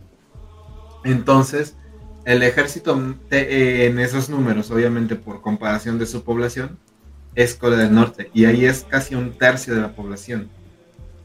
Y es un chingo de soldados, son, creo que son como 5 millones de soldados en activo que todo el tiempo están, ya sabes, formación, entrenando, preparándose para guerra. Eh, y no me imagino, güey, cuando me dices que un planeta, el 70% de la población de un planeta de Warhammer, es, estamos hablando de billones de ciudadanos, es militar permanente, güey. O sea, e, eso ya es exagerado. Warhammer. Warhammer. No, y obviamente, el, eh, el, imperio apoya a Acadia. ¿Por qué? Porque es, una, es un planeta de estratégico, ¿cómo le llaman? De sea, es demasiado importante. Obviamente está en el ojo del terror. Es una joya. Sí, o sea, no quieren que, no quieren que de repente sea tomado y sea usado de carretera del caos o algo por el estilo. Entonces, obviamente es un punto estratégico clave. Se debe defender eh, a, toda costa. Eh, muy pronto el imperio se dio cuenta, hmm, creo que debemos de defender básicamente la primera parada. Y pues funcionó y por, por mucho tiempo, creo que fueron 10.000 años que cada día eh, detuvo sin problema, bueno, más bien detuvo con unos pinches huevotes eh, a todo lo que sería el caos. Obviamente lo vamos a decir qué pasó después. Pero bueno, a ver, vamos a seguir entonces. Y de hecho, hay que seguir hablando un poco de esa sociedad porque es bastante interesante si la compramos con los otros planetas. Y ya dijimos que el hay, hay, algo raro ahí en el lore, ¿no? O sea, en el lore, una cifra oficial que se nos da de la población de día es de 850 millones. Que es un chingo, pero imagínense, o sea, literalmente China tiene más población que Cadia, si lo viéramos de cierto punto. Es un poco de las cosas que hemos dicho suma el otro cero. Warhammer, suma el otro cero. Eh, suma el otro cero, que aún así serían 8 mil millones prácticamente, que sería un poquito más de la población actual. Que ese, aunque, aunque ese número yo lo veo un poco más factible, o sea, si quieren pónganle 80 mil millones o, o sea, pongan el otro cero, ¿no? El chiste es que 850 millones se oye poco, aunque también es un chingo si consideras que de esos 850 millones el 70% está como prácticamente como un ejército para todo el tiempo. Son como 625 millones de soldados, güey. O sea, eso es un chingo. Sí, o sea, más que cualquier pinche país, ¿no? O sea, en el mundo em, actual. Pero, pero bueno, eso no es importante. Ahí eso es siempre inconsistencia con las cifras. Denle el número que ustedes deseen o el que ustedes consideren que sea realista para, para Warhammer. Lo cagado, es que, em, cagado es que Warhammer agarra números usualmente de Segunda Guerra Mundial para sus batallas. Entonces, ah, sí, estuvieron, estamos hablando de Guerra Imperial, 50 millones de soldados que vienen de este regimiento. ¿Cuántos estuvieron en batalla? No, pues unos 30 mil. Ay, no, es un chingo, güey. Entonces, es, es cagado eso, a mí me da un poco de risa. Pero por ejemplo, a los, como dijo bien Raz, a los niños se les enseña a, armar un rifle láser desde los cuatro años, incluso muchas veces antes que leer, o a la par de leer. Porque también es importante que el niño sepa leer y escribir, porque pues, si no, ¿cómo va a seguir órdenes y cómo va a dar órdenes? Eso es algo importante. Em, tienes un ejército profesional, lo debes de hacer profesional, enseñándoles mínimo lo básico de matemáticas, de leer, escribir. Entonces, o sea, si pues son médicos, pues obviamente que le sepan a la medicina, pero... Ajá, los cuidados básicos de guerra. Sí. no, tampoco, pero antes de la pubertad a los niños se les envía a sobrevivir en unas islas llamadas... Em, bueno, hay unas islas en lo que se llaman los... El océano caduco, podemos ponerlo así, en lo que se llama el, el mes del forjamiento, de Month of Making, donde hacen a los... De, donde, donde hacen a los... Se supone que por lo mismo de que es making, es muy parecido a la tradición clásica de los espartanos, donde vienen a los niños y, o a los adolescentes a, una zona medio asolada y tienen que, sobrevivir un tiempo, incluso a veces mataron alguna cosa y regresar. Es lo mismo con los cadianos, aunque es un poco un ambiente más controlado, porque tampoco es que cada día, ah, no vamos a mandar a todos a morir ahí. Este, tampoco le conviene. porque es un planeta que constantemente tiene que estar reclutando y generando gente. Entonces, de hecho, si se fijan bien, la tasa de natalidad está a la par de la tasa de reclutamiento. Entonces, nunca la tasa de natalidad supera la tasa de reclutamiento. O sea, al mismo tiempo de los hombres que se reclutan y se mandan fuera del planeta, es el mismo número de, niños que están naciendo, mujeres y hombres, ¿no? Em, es lo cagado. Eh, y de hecho, los, los que dijimos de los White Shields hacen ejercicios conjuntos con regimientos de la Guardia o de las Fuerzas de Defensa Planetaria que ya están hechos y derechos hacen como estas batallas eh, de mentira o batallas de práctica. ¿Alguna vez has visto ese video de que van a jugar fútbol americano y le dan el balón a un niño que tiene cáncer o algo así? Que va corriendo y todos los jugadores del equipo de americano le están como, ay, sí, corre, ve a la meta, ve a la meta. Y llega un jugador de fútbol americano, pero así todo choncho, y le da una tacleada al, al pobre niño. No, no, creo que sí, creo que sí lo he visto pero te estoy, ya, te estoy los ejercicios. Es, como, o sea, como Maradona metiéndole Exacto. corazón. Güey. Así son los cadianos. Ah, este Maradona cadiano, eh. Maradona. Eh, pero sí, así son los cadianos con los niños. Ah, pero se escucha, se escucha en esa isla. ¡Colazo! Maradona orgullo de Cadia. si, se fijan, si se fijan, ¿quién necesita escuela Progenium cuando tienes Acadia, no? Entonces, ¿quién necesita Inquisición? ¿Quién necesita Space Marines? O sea, reclutamiento de Space Marine. Pero bueno, eh, una vez que ya alcanzan la adultez, ya les dijimos, se unen o, a la, o al complejo militar industrial o se unen al ejército como militares de carrera, a la Guardia Imperial. Y de hecho se dice que se unen hombres y mujeres, o sea, aquí es indistinto, todos se tienen que unir. La mayoría son hombres, obviamente, los que se unen a la, a la, a la, al ejército, y las mujeres más se quedan como en papeles industriales. Pero también hay muchas mujeres que se unen sí, a, la guardia, y de hecho se hacen regimientos. De hecho, hay regimientos mixtos, y también hay muchos regimientos. La mayoría diría más que nada son regimientos femeninos exclusivos, o sea, solo de mujeres.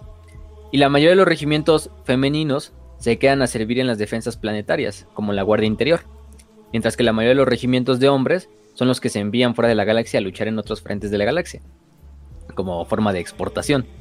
Eh, eso no quiere decir que no haya regimientos de mujeres que no salgan del planeta, ¿no? O sea, muchos, hay incluso algunos regimientos de mujeres, puramente de mujeres, que salen del planeta, o a veces van mixtos, ¿no? Ya dijimos, hombres y mujeres en un solo regimiento. Em, pero sí, es lo, lo más importante. Aparte de eso, Cadia totalmente su sociedad se vive bajo una ley marcial. O sea, los militares tienen el poder político de Cadia, porque la sociedad es militar. Incluso hay algo ahí curioso que incluso los nobles del planeta utilizan sus ropas así como nobiliarias. Están hechas en base a camuflajes, a patrones de, de los uniformes de los cadianos normales. Eh, resemblando esta como tradición militar, marcial de todos los cadianos. Entonces, estos nobles está muy soviético el pedo de que los políticos vergas eh, se vestían como militares, aunque nunca hubieran servido. Y eso, y, eso viene desde mucho antes, ¿eh? Fíjate que en historia de Rusia, algo muy cagado es que todo esto comienza desde la eh, zarina, ahora no me acuerdo el nombre, era una zarina, la primera zarina más poderosa, era una mujer más poderosa, y ella mandó a hacer vestidos que tuvieran como patrones militares, güey. Entonces sus vestidos tenían como color eh, azul, tipo sembrando la marina rusa o cosas así. Y toda la nobleza, o sea, la nobleza más top de Rusia, durante un enorme tiempo del Romanov estuvo vistiendo uniformes militares, aunque eran unos, eran unos pendejos luego para la guerra, como Nicolás. Entonces, e, eso, eso ocurría desde antes. Está cabrón. Sí, por ejemplo, también se me viene a la mente eh, los Strategicon del Imperio Romano de Oriente, o bizantino, mal dicho. Ah, este, pero después de las reformas de Heraclio, del emperador Heraclio, dice, hizo así como un tipo de nobleza, en la cual los nobles, prácticamente estos Strategicon, eran generales de una cierta región. Y ellos tenían potestad sobre todo el ejército y sobre la administración de ese pedazo de tierra. Tenían como un ejército propio y una vez que había guerra, el emperador los comandaba a todos los Strategicon y cada uno mandaba su pequeño ejército para formar los ejércitos romanos de Oriente grandes. Pero estos mismos eran militares que tenían un título administrativo y nobiliario. Y es algo parecido con Cadia. Aunque en Cadia ya no tienen un gobernador planetario como tal. El, gobernador planetario también es un militar y de, hecho se llama Gobernador Primus o Gobernador Primus. O Primus, como le quieran decir. Que es el principal líder del, del alto mando cadiano Incluso cuando es cuando, por ejemplo, incapacitan al gobernador o este muere en combate o lo que sea. Es cuando el poder recae a otro rango militar que viene debajo de él, que no tiene ningún otro planeta del imperio, o parecido por lo menos, porque los demás planetas dijimos, hay un gobernador planetario y debajo del gobernador planetario hay otros nobles, hay otras oficinas administrativas del administratum, hay mm, el, propio árbites entra ahí, por ejemplo, en Cadia no hay árbites, en Cadia quien lleva la seguridad planetaria o sea, del día al día, es la Guardia Interior. Em, en este caso, por eso dijimos que es toda una, sociedad marcial. Em, aparte de eso, por ejemplo, tenemos a lo que es también el... Dijimos que este rango especial que cae debajo del gobernador planetario es el, el Lord Castellano de Cadia, que es como un comandante en jefe de todas las fuerzas armadas cadianas, en el caso de que el gobernador pues esté incapacitado, lo hayan asesinado, no puede estar en este momento y cae el poder sobre él y él se vuelve pues el líder de facto del planeta en lo que se restituye el orden, en lo que termina la guerra, en lo que todo viene esto, ¿no? Por ejemplo, usar Karkrit es un ejemplo.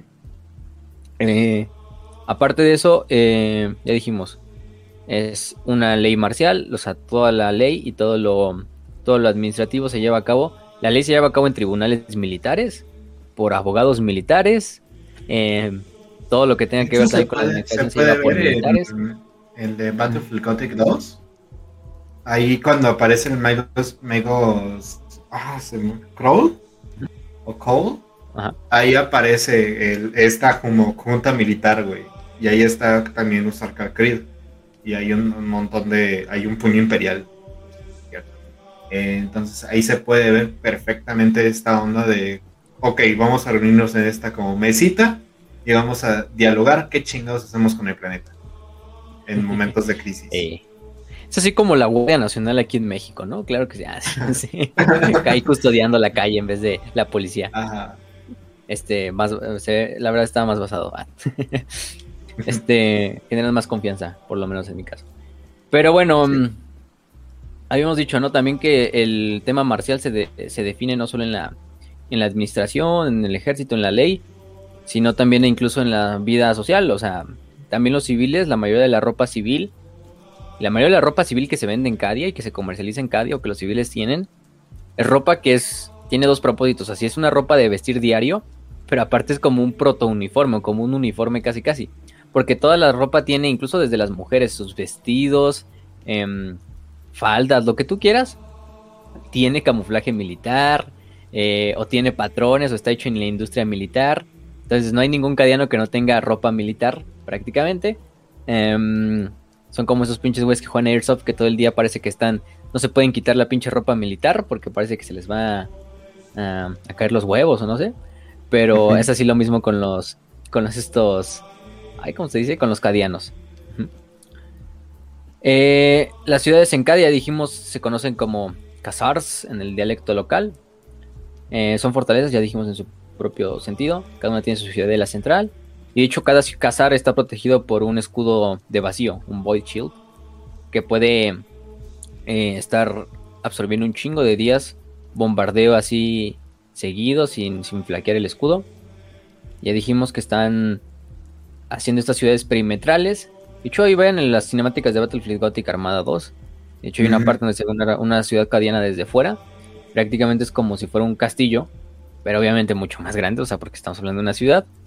Hecho al vertical, como todas las ciudades imperiales, pero también con estas fortalezas pequeñas dentro de la ciudad, puntos de control en cada esquina, calles en zigzag, eh, este complejos habitacionales que den hacia las calles para que también puedan ser sitios de emboscada para que la gente los use. Entonces está muy, muy, muy intrincado este, este desmadre de las ciudades cadianas. Eh, también, por ejemplo, lo que algo, algo característico es que la ciudad tenía búnkeres, o las ciudades tienen búnkeres en, las partes más estratégicas de la ciudad, para que los civiles también puedan ahí replegarse en el caso de que sea una invasión así que los tome desprevenidos. Em, por ejemplo, así nos dice que incluso muchos depósitos de armas, de munición, se ponían repartidos entre, la entre toda, la, entre toda la, ciudad. O sea, pues, literalmente dicen, ¿no? Por ejemplo, había eh, panaderías y las panaderías eh, en la parte de abajo principalmente eran bodegas de munición y de rifles, para que una vez que surgiera la guerra, los civiles pudieran redirigirse hacia esos lugares que son lugares comunes, porque pues tú ibas y compras el pan, ¿no? Que es lo principalmente que comen. Y tú supieras, ah, no, pues aquí es donde está la munición. Y entonces entre toda la gente, por lo menos de este como barrio, ¿no? De un barrio, organizan una defensa de su propio barrio. Entonces es un pinche pedo así muy, muy wholesome, porque es así entre todos los vecinos, pinche junta vecinal, así, pero para desmadrar demonios del caos. Güey, me estoy imaginando. Ah, oye, hijo, ¿te puedes ir por 10 pesos de tortilla? Ok. ¿Me puede dar 10 pesos de tortilla y unas 5 balas, por favor? Sí, aquí tiene, joven. Gracias.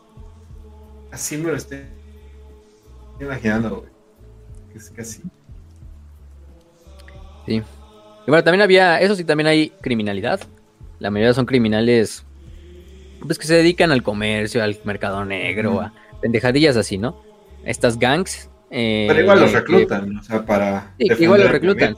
Y de hecho igual son muy fieles a, su planeta Acadia, porque es su lugar natal. Independientemente de que sean criminales, también todos ellos pasaron alguna vez por un servicio militar. Y una vez luego se unieron a los a las gangs. Em, de hecho, la clase social en Cadia se dictaba por el rango militar. Es decir, si tú eras familiar de alguien que tenía un rango militar alto, o sea, un oficial, un general, lo que tú quieras, tu familia de por sí ya iba a vivir mucho mejor que la familia de un soldado raso, de un recluta, de un cabo, de un sargento.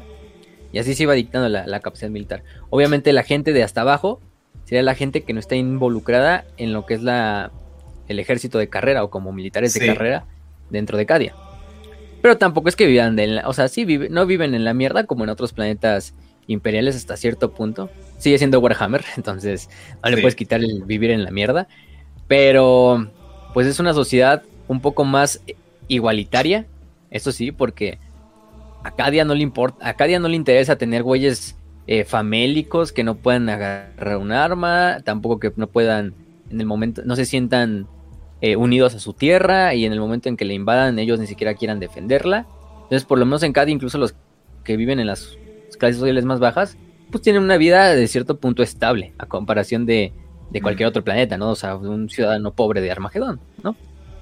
Por ejemplo.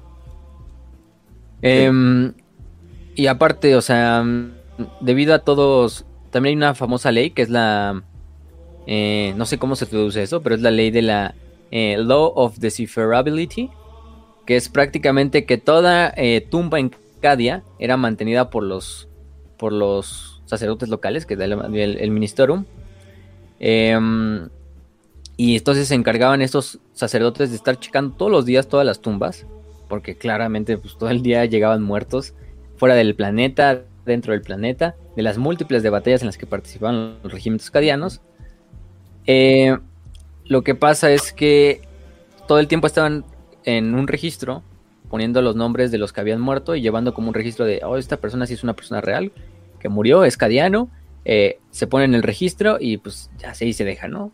Todo el tiempo también es mantener las, las tumbas, porque si se encuentran secciones de los cementerios que pues no se puedan, son ilegibles, porque a lo mejor las tumbas ya, nos, ya tienen bastante tiempo, ya ni siquiera se pueden ver, pues lo que hace es que las tumbas se exhuman y los huesos y los, y los restos de cadáveres, bueno, en este caso ya son huesos prácticamente porque ya son muy viejos, se llevan a lo que son unos pozos eh, comunales, ¿no? Donde se depositan todos estos huesos de estas gentes que están ilegibles.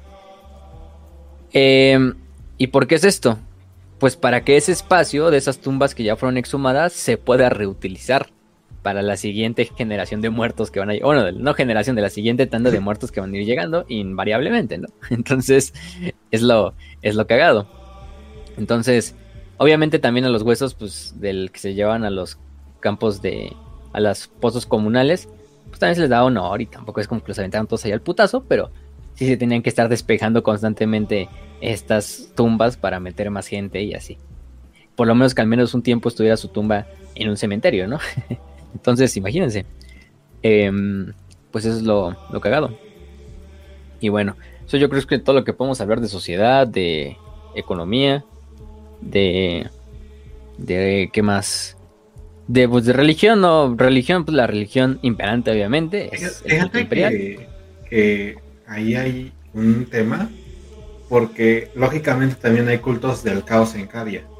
O sea, estos como ah, cultos entonces, de religión, sí, lo que tenemos que hablar es, obviamente está imperante la del culto imperial, pero hay una frase que, que mencionaba un general, no me acuerdo de su nombre, que de hecho está en las wikis, de esta frase, de que se estén enfrentando diario a al menos como 20 cultos. obviamente, pues de una población tan grande, pues está cabrón pero sí, o sea, también hay como que algunos cultos, hay unos eh, pequeños cultos que obviamente pues, en buena parte son purgados, buena parte purgados. Pero sí, también hay como que una pequeña presencia de traidores dentro de Cadia por esta misma cercanía al ojo del terror. Obviamente, pues sí pueden ser afectados. Recordemos que, que esta cosa del ojo del terror puede afectarte aún si, si no eres psíquico, pero con que estés tú cerca de, esta influencia del ojo del terror, si a los cadianos normalmente, o sea, cuando naces en Cadia, se te hacen la, iris morada, también hay unos efectos que son psicológicos, ¿no? Entonces, toda esta parte del ojo del terror que afecta a alguna población de Cadia, estos terminan siendo cultistas. Y estos terminan siendo obviamente purgados, o sea, pero es constante constante, todo el tiempo están, que nacen, se desarrollan, el ojo del terror los afecta, se hacen como que, ah, sí, viva el caos, viva la muerte del malvado emperador, y los tratan de purgar. Pero es constantemente, año con año, se están enfrentando las fuerzas de defensa planetaria, todas estas fuerzas interinas, interiores, perdón, que están en el planeta, a estos mismos cultos, que es casi, casi como como tu entrenamiento, güey. ¿Con quién crees que, que aprendan a disparar los rifles láser los niños, eh? Pues obviamente con estos cultistas traidores dentro de Cadia. Sí, es, un buen entrenamiento, ¿no? Eso, sí que no. Y bueno, también Cadia actúa como un importante centro de la flota imperial.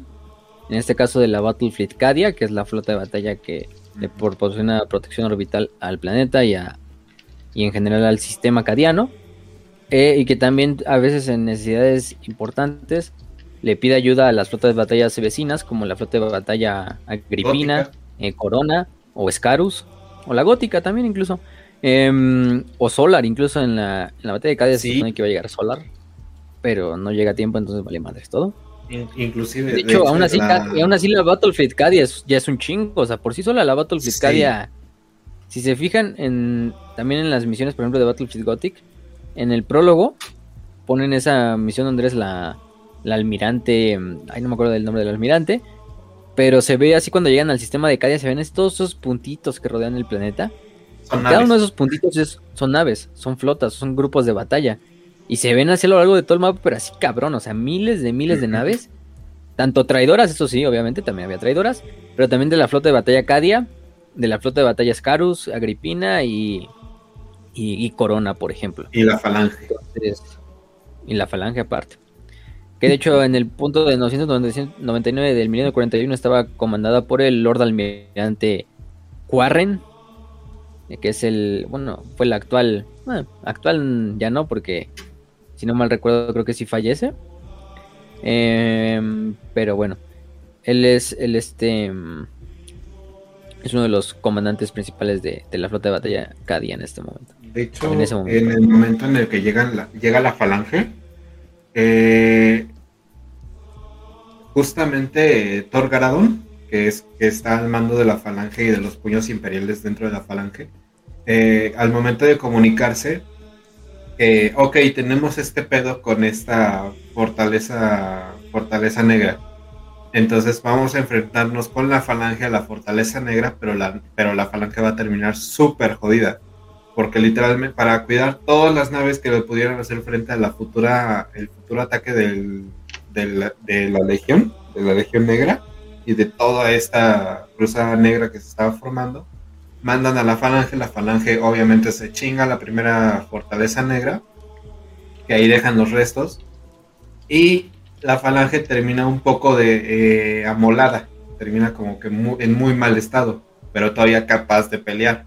Entonces se empieza a organizar una parte de la defensa en la, en la treceava cruzada, cruzada negra, o doceava, creo que era 13 o 12, ya no me acuerdo. Eran 13 o 12. 13, ok. Sí. Entonces, desde la falange se empiezan a formar como la defensa estelar, en buena parte, y es en conjunto con la, con la flota cadiana. Pero, pues al final el planeta termina siendo... termina siendo destruido. Y lo que hacen es mandar la la fortaleza negra que había sido destruida por la falange, directamente empujada hacia el planeta, güey, como, como un gol. No sé, un partido de fútbol. no, pero bueno. Eh, hablando de eso, pues, de hecho, si quieres ya hablamos ya de, ya hablamos propiamente de, de los Cadian Shock Troops, de las tropas de choque cadianas que son el regimiento principal. Y pues lo, por lo que son más famosas, ¿no? sí. Este, especialidad de estos regimientos prácticamente era... Eh, una de las cosas importantes es la... que eran, el nombre lo indica, fuerzas de choque. Pero aparte también tenían bastante talento en francotiradores, en tiradores o marksmanship, que es prácticamente tiradores selectos. Eh, entonces, la verdad es que las tropas cadenas eran uno de los regimientos más, más, más, pues, versátiles de todos. Mejor entrenados también. Y mejor entrenados, eso sí. Por eso por mucho tiempo fueron el paradigma de ser un guardia imperial, incluso mejor que, que los Krieg, incluso mejor que los Catachanos, incluso mejor que los que ustedes quieran, ¿no? Y por eso fueron tan famosos. Son la guardia más vendida por Games Workshop, por cierto. Porque pues y además que la es que la única que le hacen modelos. Es la única que ya actualmente le hacen modelos, ¿no? O sea, ya desde cuando no tenemos modelos así de. Los últimos fueron los de la, Guardia de Creek, pero es por el Kill Team. pero la mayoría de todos son el patrón cadiano. Es lo, es lo cagado. Eh, entonces estamos diciendo, ¿no? Que el reclutamiento ya prácticamente lo, lo dijimos. Que es a partir de las fuerzas de defensa planetaria y del de los White Shields y de la, del servicio militar que se les haga. Y se pasa a ser un miembro de la Guardia Imperial. Este miembro de la Guardia Imperial pues se va a enviar a diferentes lados de la galaxia a luchar por el emperador. Ya sea contra lo que tú quieras, orcos, caos, eh, otros humanos. Muchas veces, que es lo que más común yo diría. Eh, pero lo importante de estos regimientos es que son tan grandes, o sea, son tan pinches masivos, porque es lo que más exporta Cadias, creo que es igualmente su, su única como exportación, además, y del, también de, sus, de su industria militar, eso claro que sí. Pero em, los Cadian Shock Troopers son el principal, la principal exportación. Entonces ya dijimos, se les entrena, eh, incluso cuando van en ruta hacia su nuevo objetivo, hacia su nueva zona de batalla, están siendo entrenados, están haciendo eh, simulacros de batallas o entrenamientos entre diferentes regimientos, diferentes escuadras, diferentes compañías, para que cuando lleguen ya estén al, pedo. O sea, esos güeyes nunca dejan de entrenar. Eh, y bueno, el equipamiento de los guardias cadianos es un equipamiento bastante, bastante común, icónico hasta cierto punto, que es la, conocidísima armadura flak, en este caso con este clásico color verde. Eh, aparte de eso llevan obviamente como una ropa de trabajo abajo, que es de color arena. Llevan por lo general lo que es el rifle de láser llamado Cantrael, o modelo Cantrael, que fue creado en 1936.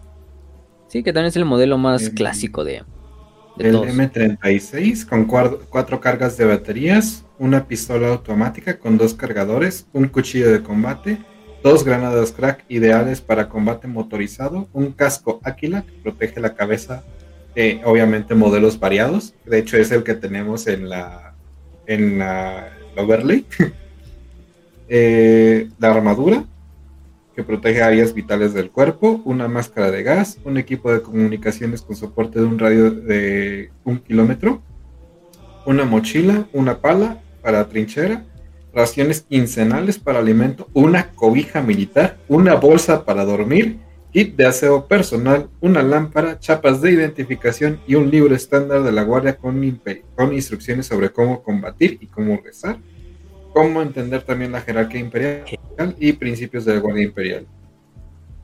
Eh, entonces, aquí tengo la frase de las que le, las que le mencionaba, de que hay un montón de, de cultos. De Inquisidor General Neve. Esto es Cadia, Cadia, justo en la puerta del caos, justo en el corazón de todo. La filtración del mal es tan grande, grande que tengo 100 cultos activos que someter aquí al mes Aquí cada que se realiza, un sangriento trabajo de la Inquisición. Entonces, es Cadia, la, joya de la corona de la Guardia Imperial, definitivamente. Güey, reciben hasta una bolsa para dormir y una, y una, cobija. Bastante bien, ¿no? Hay unos que ni siquiera eso. Uy, qué fancy. ni siquiera un pinche sartén para cocinar. Ajá. Ajá. Pregúntale, no sé, a los, los pinches valjalianos o un pedo ahí, ¿no? A los catachanos así. ¿A poco ustedes cocinan? ¿No se lo comen crudo? este. Todo lo que encuentran. Este, pero sí, o sea. Mm, eso es en cuanto al equipamiento. Ya el lo dijo bastante, bastante bien. Además, eso sí, bueno, ahorita hablamos de ellos. Mejor los dejamos un poquito más, más para el rato. Pero la, mm, lo que es la organización de sus regimientos por lo general los regimientos cadianos no son muy diferentes de otros regimientos, o sea, permanecen la misma em, estructura general, a cierto punto, de regimientos, escuadras, compañías, eh, platoons, pelotones, ¿no? En este caso. Eh, pero eso sí, la mayoría de los regimientos cadianos son una, un regimiento mixto. O sea, van miembros de infantería, acompañados de artillería, acompañados de equipos de armas pesadas y acompañados de caballería motorizada, ¿no? Tanques, por ejemplo. En este caso, es, importante esto decirlo porque sus, regimientos no es que haya regimientos. Hay regimientos totalmente de infantería, como hay regimientos totalmente, por ejemplo, de infantería pesada, o de motorizados, o de artillería simplemente. Pero la mayor parte del tiempo los van a ver mezclados. Entonces, depende de muchos factores. Pero los regimientos eh, se organizan en lo que es las compañías centrales, que es como el núcleo de un regimiento, ya lo dijimos, que van desde 2 hasta 30 compañías, dependiendo de múltiples factores, dependiendo de, qué tan grande sea la batalla en la que se van a enfrentar o el campo de la zona de guerra. Por ejemplo, el, Regimiento 91 de Cadia, que lo hicieron en la Treceava Cruzada Negra como respuesta, era solo tenía 10 compañías y se consideraba un regimiento pequeño. Entonces, por ejemplo, hay otros regimientos como el, el octavo de Cadia, que incluso tenía hasta 24 eh, compañías. Estas compañías, cada una es de entre 100 y 400 hombres, liderados por un, eh, una escuadra, por un comando, que consiste aproximadamente de 2 a 6 este, pelotones, además de las, de las unidades de, adicionales de apoyo, ya sea de armas pesadas, eh, principalmente rifles de plasma, volters pesados, las, este, las cannons, cañones de láser, eh, los regimientos motorizados, que principalmente llevan, por ejemplo, tanques, o más que nada tanques, eh, también, por ejemplo, es las quimeras, son estos tipo de APCs, que son estos vehículos de personal, que llevan personal pero blindados. También tenemos los famosos Sentinels, que son estos como caminantes bípedos, que son como los caminantes de los que salen en Star Wars. Em, por ese punto. También tenemos bastantes tanques, entre el más conocido, pues obviamente el Lehman Ross y su variante demoledora, la Demolisher Variant, aunque también pueden utilizar otras como la Vanquisher, la Executioner, el Baneblade también, aunque el Baneblade la mayoría de las veces simplemente está como... Mm, mm, mm, es único para los miembros de los del staff de comando, ¿no? Para los oficiales especiales, ¿no? Que llevan a cabo esta fortaleza móvil que es un, un Baneblade, ¿no? También el Shadow Sword, el Stormblade y el Stormfront son algunos otros tanques. Aparte también se utiliza, por ejemplo, de, de artillería, los basiliscos, los griffons, los tanques Medusa, que son tanques de asedio. También dijimos que el tanque de Molisher es como un tipo de tanque de Lehman Ross, pero variante de asedio, porque tiene un cañón pequeño para bombardear. Em, también algunas plataformas estáticas de batalla, como la Tarántula, que son un tipo de torretas Sentry, o de estas torretas eh, desplegables. Además, otros vehículos también más, menos conocidos como el Trojan, como el Atlas, que son vehículos más que nada de carga. La Valkyria, ah, pues sí, la Valkyria es lo más importante en cuanto a, a, aeronaves, ¿no? Y bueno, la, la, Valkyria es casi siempre. Pues es que no hay otra. No hay otro vehículo que sea mejor que la Valkyria intraatmosférico. Aparte, bueno, la aeronáutica imperial tiene sus propios, sus propios vehículos, pero eso los vamos a hablar cuando hablemos de la Armada Imperial. Yo creo que es el siguiente episodio, si no me recuerdo el. El este. El. El, el, el, Shadow. Pero bueno, esto es en cuanto a lo que pueden ir eh, conformados los regimientos cadianos. Ya dijimos, ¿no? Tienen estos grupos de armas. También, por ejemplo, ya dijimos que pues, los, ejércitos varían mucho, ¿no? De hecho, hay un muy buen esquema que lo pueden encontrar, que es el del 14, 114 Regimiento Cadiano, que es un regimiento totalmente mecanizado, en el cual aparte de nada llevan, o sea, principalmente llevan lo que son quimeras, eh, Lemon Ross, que son donde, por ejemplo, los estos oficiales llevan su, su staff o su HQ staff, que es como el, sí, el centro de mando. También las compañías médicas y las compañías de señales llevan también tanques. En este caso, un oficial y 11, por ejemplo, la compañía de señales, por ejemplo, lleva un oficial y 11 guardias imperiales, mientras que la compañía médica lleva dos oficiales y 44 eh, guardias imperiales, ¿no? Cinco comisarios, que los comisarios pues también van a como anclados al propio regimiento. Y de, de ahí se va, de, este, este regimiento se va definiendo en compañías, ¿no? Diferentes compañías mecanizadas en este caso, aparte de una brigada de artillería que también tiene su propio HQ, que son dos oficiales, 44 guardias imperiales, y aparte esta tiene sus propias compañías. Tenemos la compañía de artillería, la compañía de morteros pesados, la compañía de antiaérea, eh, y luego tenemos, por ejemplo, eh, pelotones de Stormtroopers, o de los famosos Screen, que son las fuerzas especiales, y compañías de centinelas, que son, pues los dijimos ya, los caminantes, ¿no? Y también compañías de reconocimiento, que principalmente llevan vehículos ligeros, como el Quimera, para, para scoutear, o centinelas también. Eh, y bueno, encontramos entre ellos, para ahora sí hablar de ellos, a los famosos Screen, que si de por sí ya, imagínense, ya de por sí pinche Cadia es muy elite dentro de la guardia, pues los Karskin son la, elite del elite, la creme de la creme de Cadia. Son los Shock Troopers, son lo equivalente a, los granaderos de los Dead Corps de Krieg. A los Stormtroopers de la, de la Legión de Acero de Armagedón. A los. ¿Cómo se llaman estos otros? A los Diablos de Katachan, que son las fuerzas especiales de, de Katachan. Eh, y bueno, se llaman Karskin o Kasserkin. Kasserkin sería el nombre ideal porque, o sea, es Kin, que es como gente de los Khazars, ¿no? O sea, de las ciudades, de estas fortalezas. Em, prácticamente lo importante de esto es que estos Karskin van mucho mejor equipados que un guardia imperial normal. Por mucho, o sea, la mayoría de los Karskin, de hecho, ya ni siquiera son soldados ni cabos, o sea, mínimo se tiene que ser sargento para ser un Karskin. Llevan la clásica armadura flak, sí, de la Guardia Imperial, pero eh, con más blindaje, eso sí. Aparte, incluso se les dan algunas modificaciones biológicas leves, o sea, incluso se nos dice leves, ¿no? O sea, no tan, obviamente no al nivel de un Space Marine ni nada, pero sí llevan esta Ajá, o sea, pero llevan, por ejemplo, para resistencia, para un poco de fuerza física. Eh, entonces, hasta cierto punto se les da estas, estas propias terapias. Llevan algunas armas que no las llevan por lo general los guardias imperiales, que llevan el clásico Lasgun, a menos que sean equipos pesados, que llevan armas pesadas, pero por lo general las deben llevar entre dos. Por ejemplo, un Volter pesado no lo puede disparar un solo guardia imperial. Lo deben de poner primero en un trípode o en una base y a partir de ahí dispararlo dos personas, ¿no? Uno que le esté suministrando munición y recargándolo mientras el otro está disparando. Pero, por ejemplo, los Karskins sí pueden llevar a veces Meltagons, Plasma Guns, lanzadores de granadas, lanzallamas, las famosas granadas de, crack o fragmentación, aparte. Eh, y bueno, los Karskin, aparte de eso, también llevan lo que es el. Perdón, llevan una. No llevan la armadura Black la armadura de caparazón o Carapace Armor, que son estos tipos de armadura que sí son, en realidad, sí son armaduras Flak, pero mucho mejores, con un blindaje más pesado.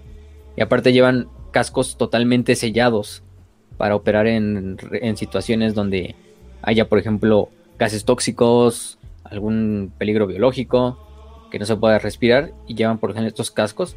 Y de hecho los van a ver y los van a ver más que nada porque llevan estos cascos totalmente sellados. Que también hay guardias imperiales normales de Cadia que llevan estos cascos sellados. Y por lo general es que si se fijan bien con el casco, el casco es como dos partes. O sea, se le puede desmontar lo que es la mascarilla o se le puede acoplar.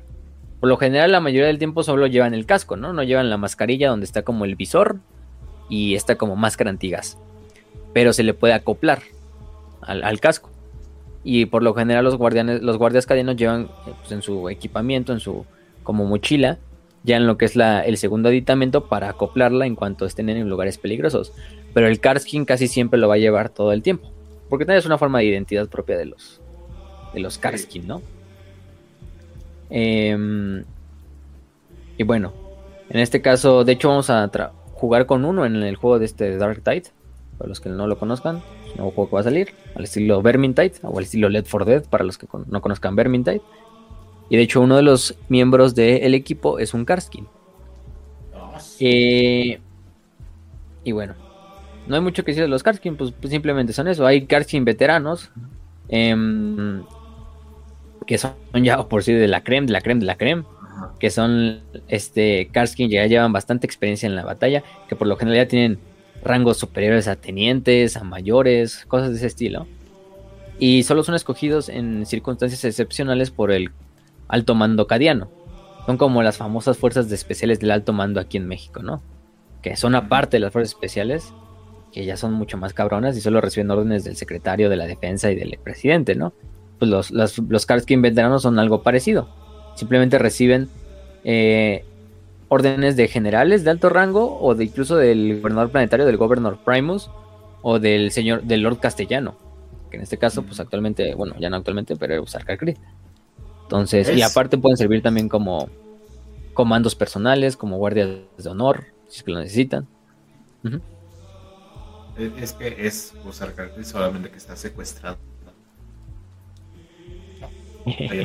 ese buen, ese buen ese buen tracing, haciendo, lo que mejor sabe hacer el hijo de su perra.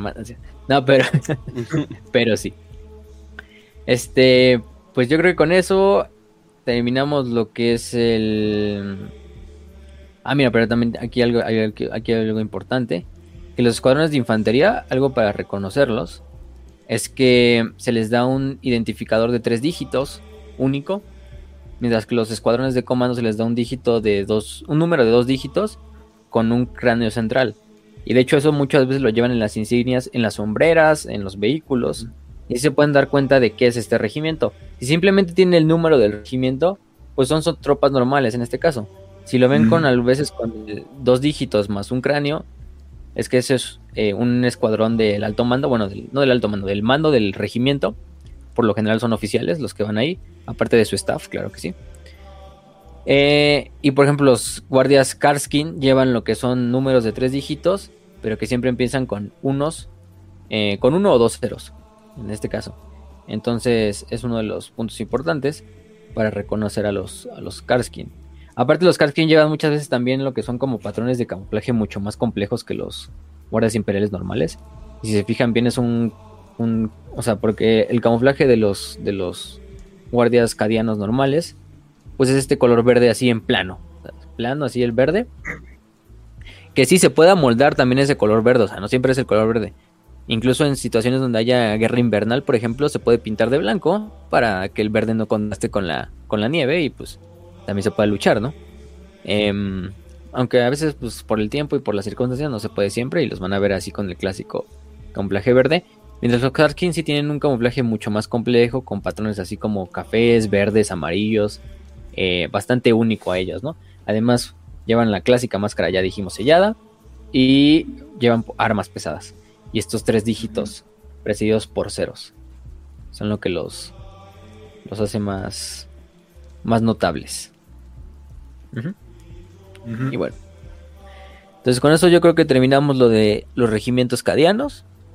Si se fijan, pues no es mucho, pero porque es muy puntual y, y por eso hay que saber confundir, y no confundir más bien, regimientos cadianos con regimientos que sean otros planetas, pero utilicen la disciplina o la doctrina cadiana.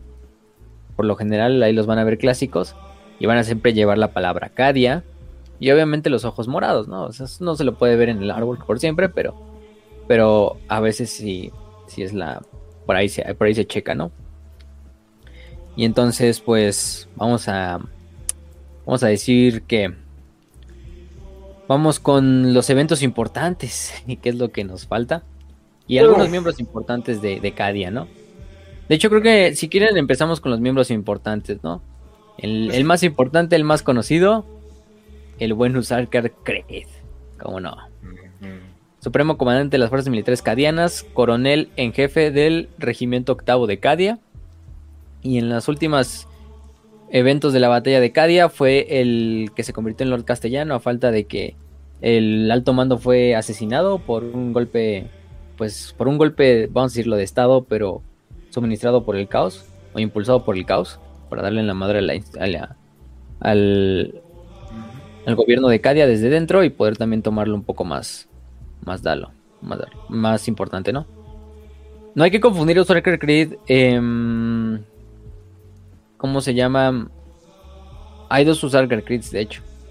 Si se fijan bien, hay un Usarkar E-Creed, que es el que todos conocemos, el héroe. Y hay otro que se llama Usarkar Creed, que es un general retirado de Cadia, que comparte el mismo nombre y el, mismo apellido con Usarkar Creed. con el otro Esto solamente puede ser obra de Alfarios, así que es comprensible. Y de hecho es más viejo que Usarkar E-Creed que es el que nos compete en este momento. Este. De hecho, cuando se vino la tercera cruzada negra, este usar Creed, ya retirado, que en ese momento tenía 312 años de edad, estaba dando clases al Astra Militarum en el planeta de Katak. Ah, eso es importante y no lo dijimos. Muchos generales retirados de Cadia, porque sí se pueden retirar. La mayoría, eh, y retirar entre comillas, ¿no? Porque como vemos con Usarkar Creed, el no Sarkar y Creed.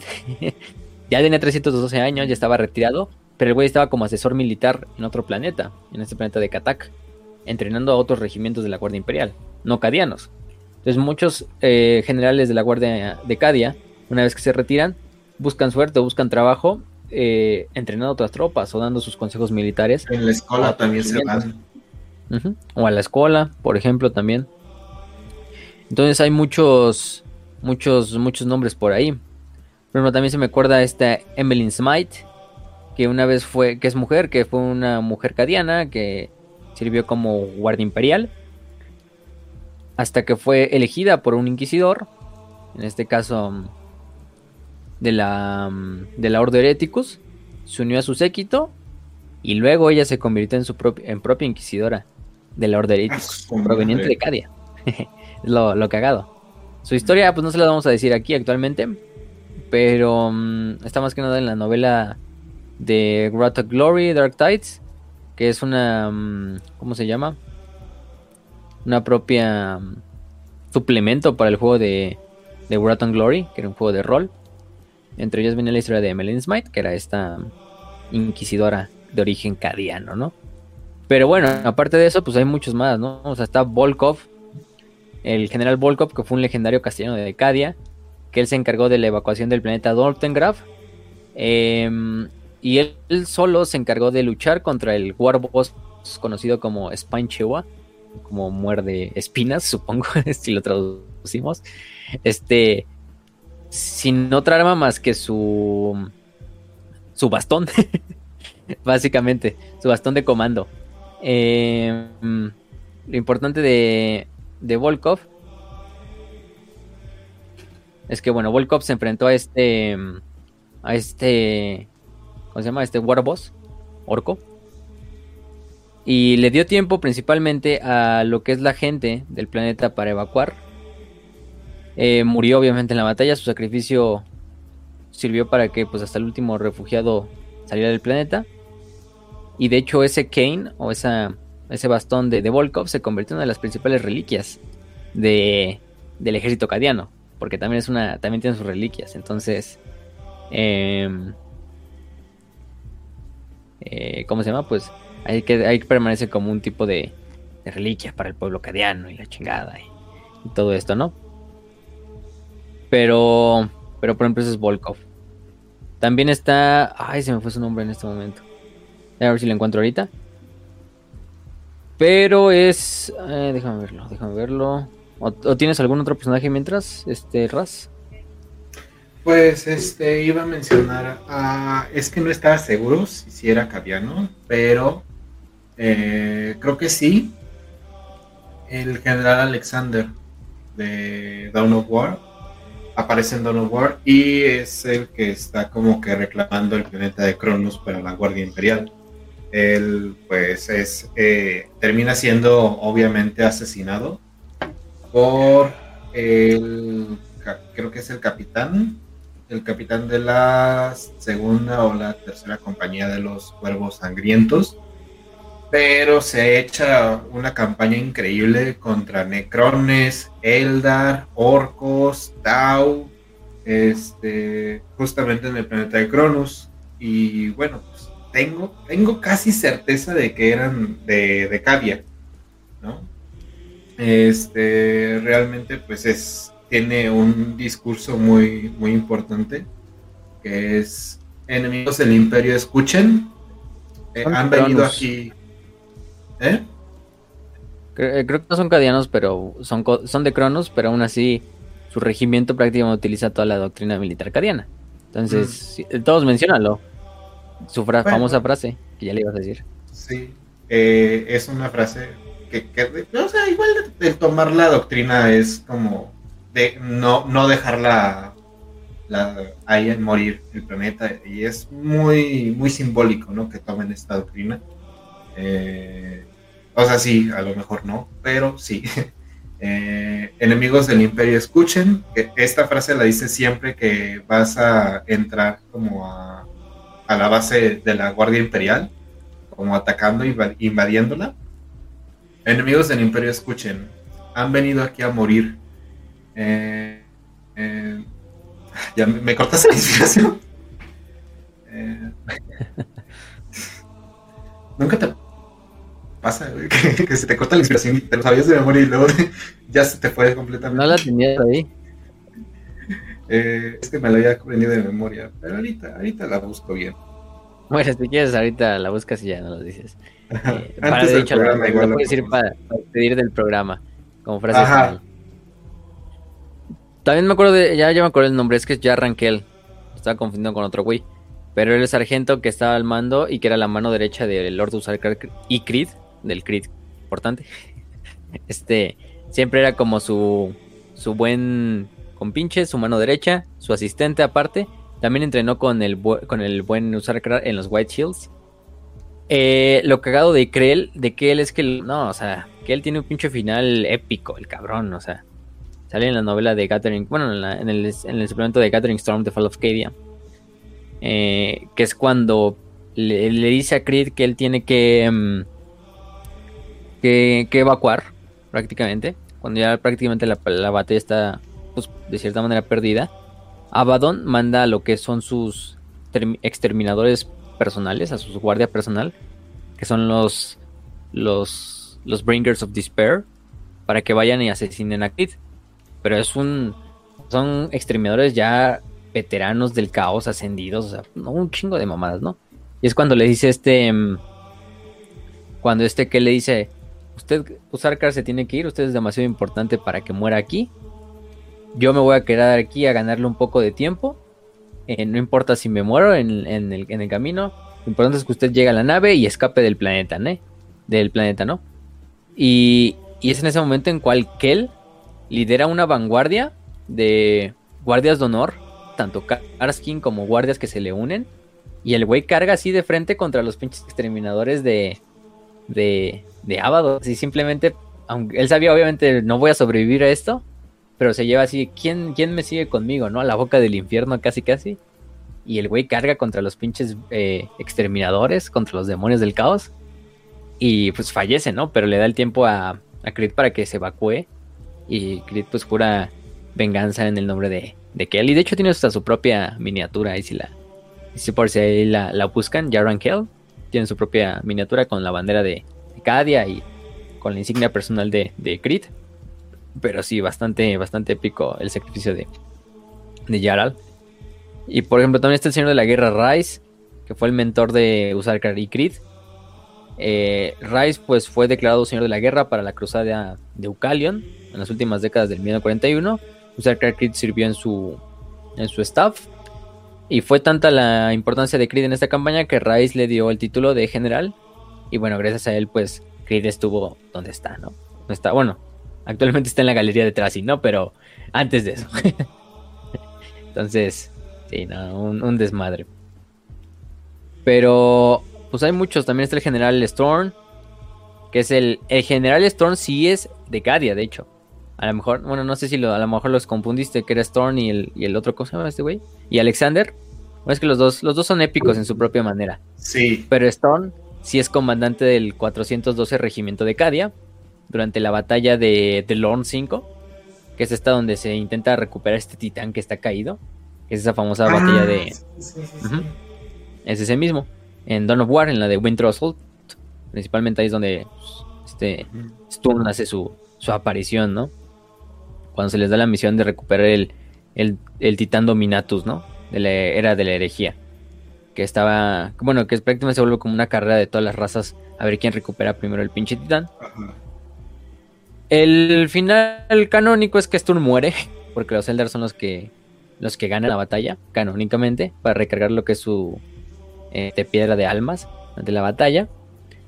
Em, lo que es que mata a lo que es la tripulación del, del Dominatus, eh, la Farsir Taldir, que es la, la, Eldar en este caso que nos interesa. Em, traicionan en el último momento a Sturm y a su 412 matando hasta el último de los dos cadianos. Antes de sí, antes de irse, sí eran creo que de Ulwe, sí son de Ulwe, ¿no? Antes de irse en el portal a la telaraña.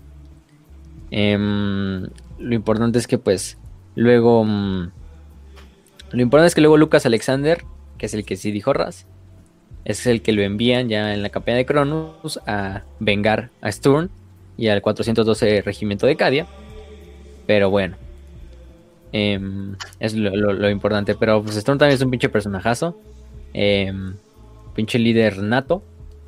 Eh, aparte, un, luchador también nato, el güey. O sea, lo ven clásico con sus pinches garras. Sus garras de poder ahí el güey así valiéndole madre, así luchando. Se ve bien cagado cuando lo pones a luchar. Que parece el güey que nos está dando como zapes hacia lo que le pones enfrente. sus garritas ahí. Pero. Y bueno, parte de su caída fue que, que confió en Eldars. Y me error, nunca confíes en un Eldar. Entonces, se lo llevó. Aún así, Storm permanece como héroe, héroe de la Guardia Imperial.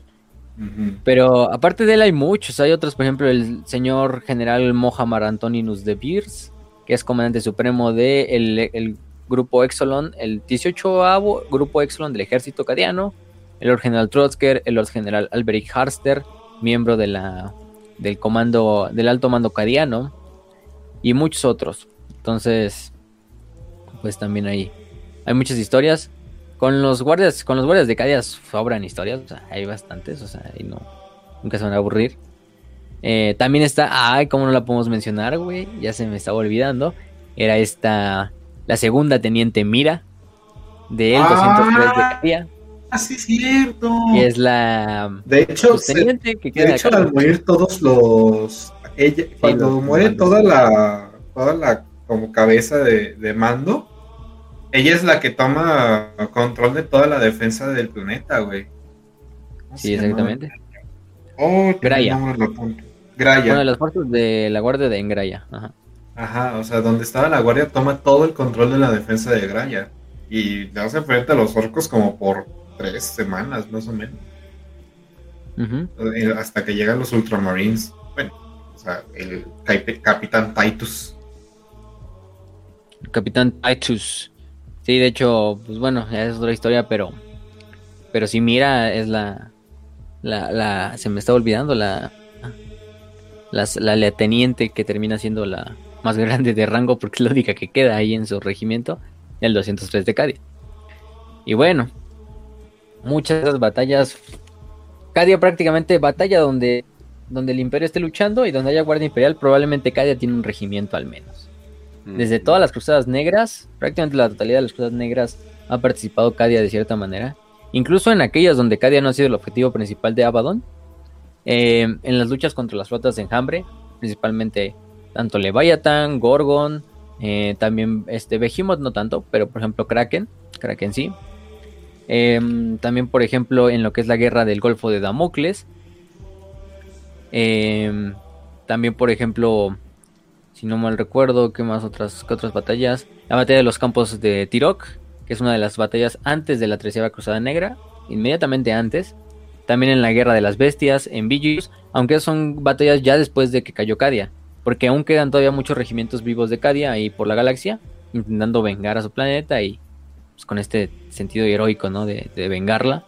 También la defensa, por ejemplo, del planeta Haman, eh, la batalla de la, de la bahía Mugulat, la segunda campaña de, Agrel, de Agrelan, la guerra Prometea, la, caída de Medusa de Quinto, también contra la flota enjambre Scarabus, la mm, infestación Hrut en el sistema Chincher, eh, que es muy famosa también esa infestación Hrut, em, la guerra gótica, ya la dijimos, y entre muchas otras. Pero todo se decanta finalmente en la treceava cruzada negra, ¿no? Es el punto álgido. Que le vamos a dedicar su propio episodio porque eso no lo podemos decir ya en estos minutos que nos quedan. Porque es una campaña que tiene un chingo de implicaciones. Y además es una campaña que lleva a cabo pues, varios libros de suplemento de códex. Pero bueno, lo principalmente de esta, mm, de esta batalla es que finalmente termina en lo que es la, la batalla de los campos de, los pylons. También hubo batallas en otras, como la batalla de Medusa, eh, la propia batalla sobre la superficie de Cadia o sobre la, la, flota estelar que está luchando sobre Cadia. Y la batalla como tal, la caída de Cadia, que es cuando empiezan, el Abaddon empieza un ataque principalmente en lo que es el último bastión que queda, que es el, el Craft. Eh, en este momento quedan los pocos eh, regimientos que aún quedan en pie, porque muchos al principio de la campaña hubo una parte de los regimientos cadianos que traicionaron al, emperador y atacaron al, High Command cadiano y lo mataron. Y por eso es que Creed queda como el señor de más alto rango y empieza a liderar a los que todavía quedan leales. Quedan esos cuantos eh, grupos de cadianos, incluyendo por ejemplo al, octavo de Cadia, que es el más famoso porque es el de Creed, pero había muchos otros. También estaban los lobos espaciales bajo el mando de Orben Heifel y Sven Bloodhowl, que Sven Bloodhowl muere intentando atacar y destruir la fortaleza de Piedra Negra. Y de hecho lo consigue, o sea, porque sin él la falange no hubiera podido destruir la, la, la fortaleza de Piedra Negra.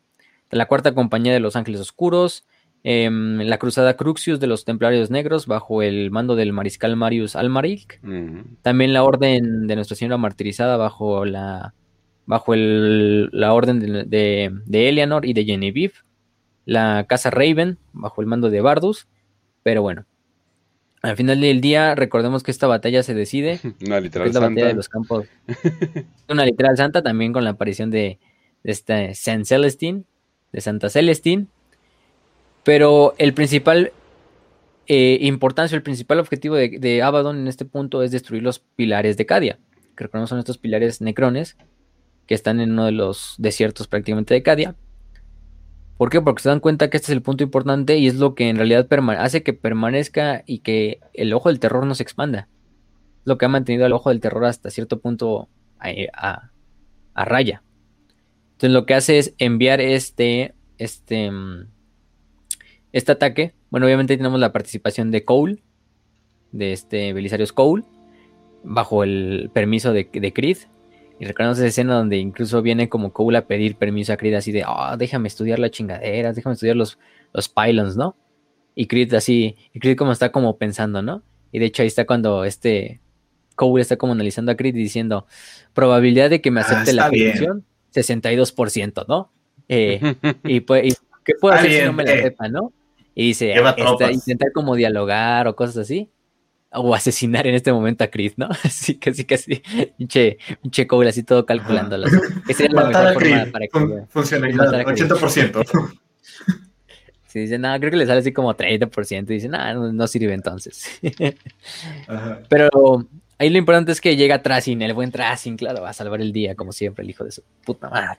No es esto, pero. ¿Conoces la matriz de esta estructura? Yo estuve ahí cuando la hicieron. O quizá no. La cosa es que si no haces nada, no cambiarás tu destino. Entonces ahí ya, es cuando le dice. Y aparte ah, okay, un poco ahí Stratin porque va y checa el Celestial Orrery, que es este como donde puede ver toda la galaxia, como en este mapa. Y dice, no, y además está como que está perturbando su, su galería en Solemnance y dice, ay, pues vamos a ayudar a estos pendejos. Y ya luego va a ayudar a, a Cole, lo ayuda. Bajo un precio. Para investigar estos pylons. Los logran activar y de hecho los pylons incluso, incluso empiezan a hacer que el ojo del terror retroceda y se achique, se, se, haga más pequeño. Es en ese punto donde Abaddon ya ve que pues la batalla en tierra de cierta manera está perdida. Eh, perdida hasta cierto punto porque los, los cadianos hacen una pinche defensa fanática, aparte con los demás miembros de los Astartes, con los miembros, también la aparición de San Celestín, que aparece espontáneamente en el campo de batalla y empieza a desmadrar a todos. Eh, que de hecho él, este, Genevieve destruye y derrota al, al demonio conocido como Urcantos, eh, que era uno de los seguidores de, de, Abaddon, pero que en ese momento ascienda príncipe demonio. Y es en este caso cuando ya finalmente este um, Abaddon voltea a ver la fortaleza negra, que aunque destruida, y que al principio pudo ser pudo ser repelida porque se activaron los escudos de vacío del planeta de Cadia, eh, gracias al trabajo del Magos Clon y, y, otros. Bueno, y aparte que le ayudaron también los Necrones en este punto para activarlos. Y es que la, la, la falange, bajo el mando de, de Ruiz, no de este. De, Torgaradon.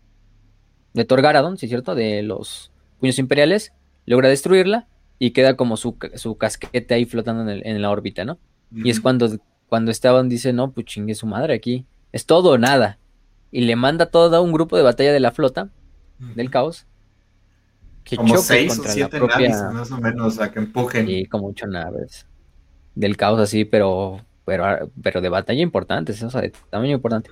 Le ordena que choquen y que empujen la fortaleza negra contra Cadia para que la gravedad de Cadia jale a la fortaleza y esta caiga con la fuerza de un meteorito artificial uh -huh. y que pegue con la superficie.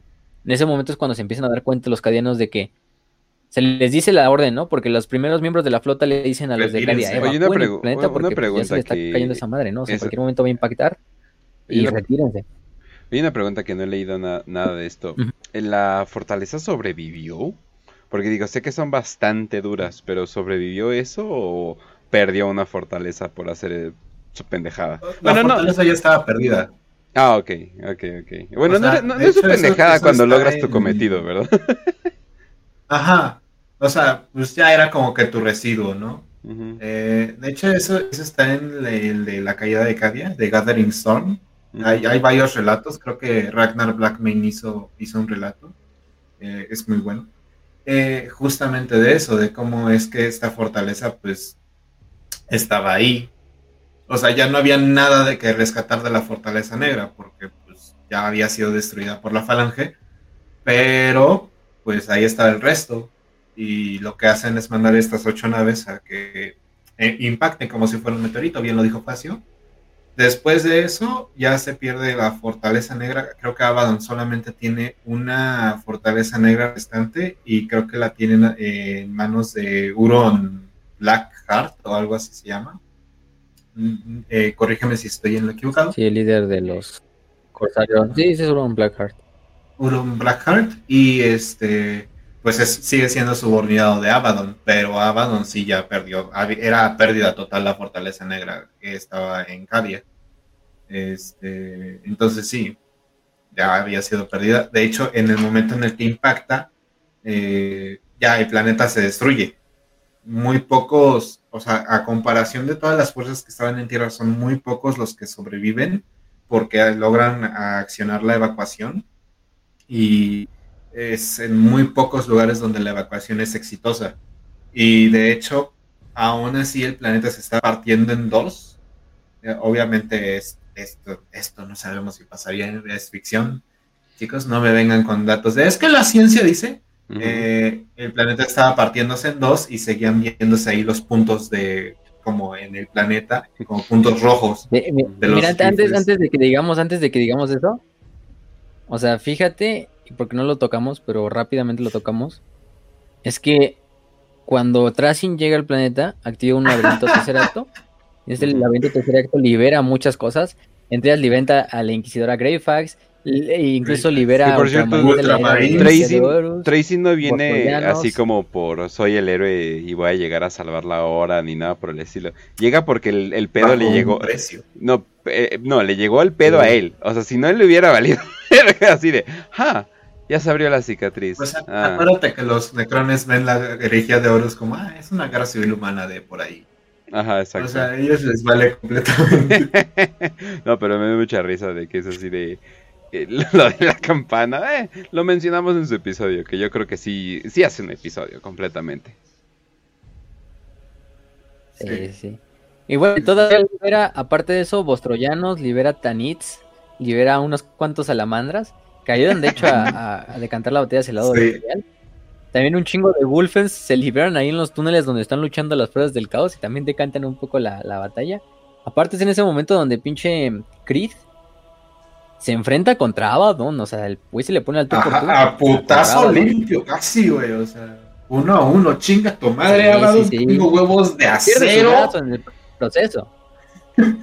Pero, no mames, se le puso al señor de la guerra para aquí recordemos que Abaddon ya le traía ganas a Creed.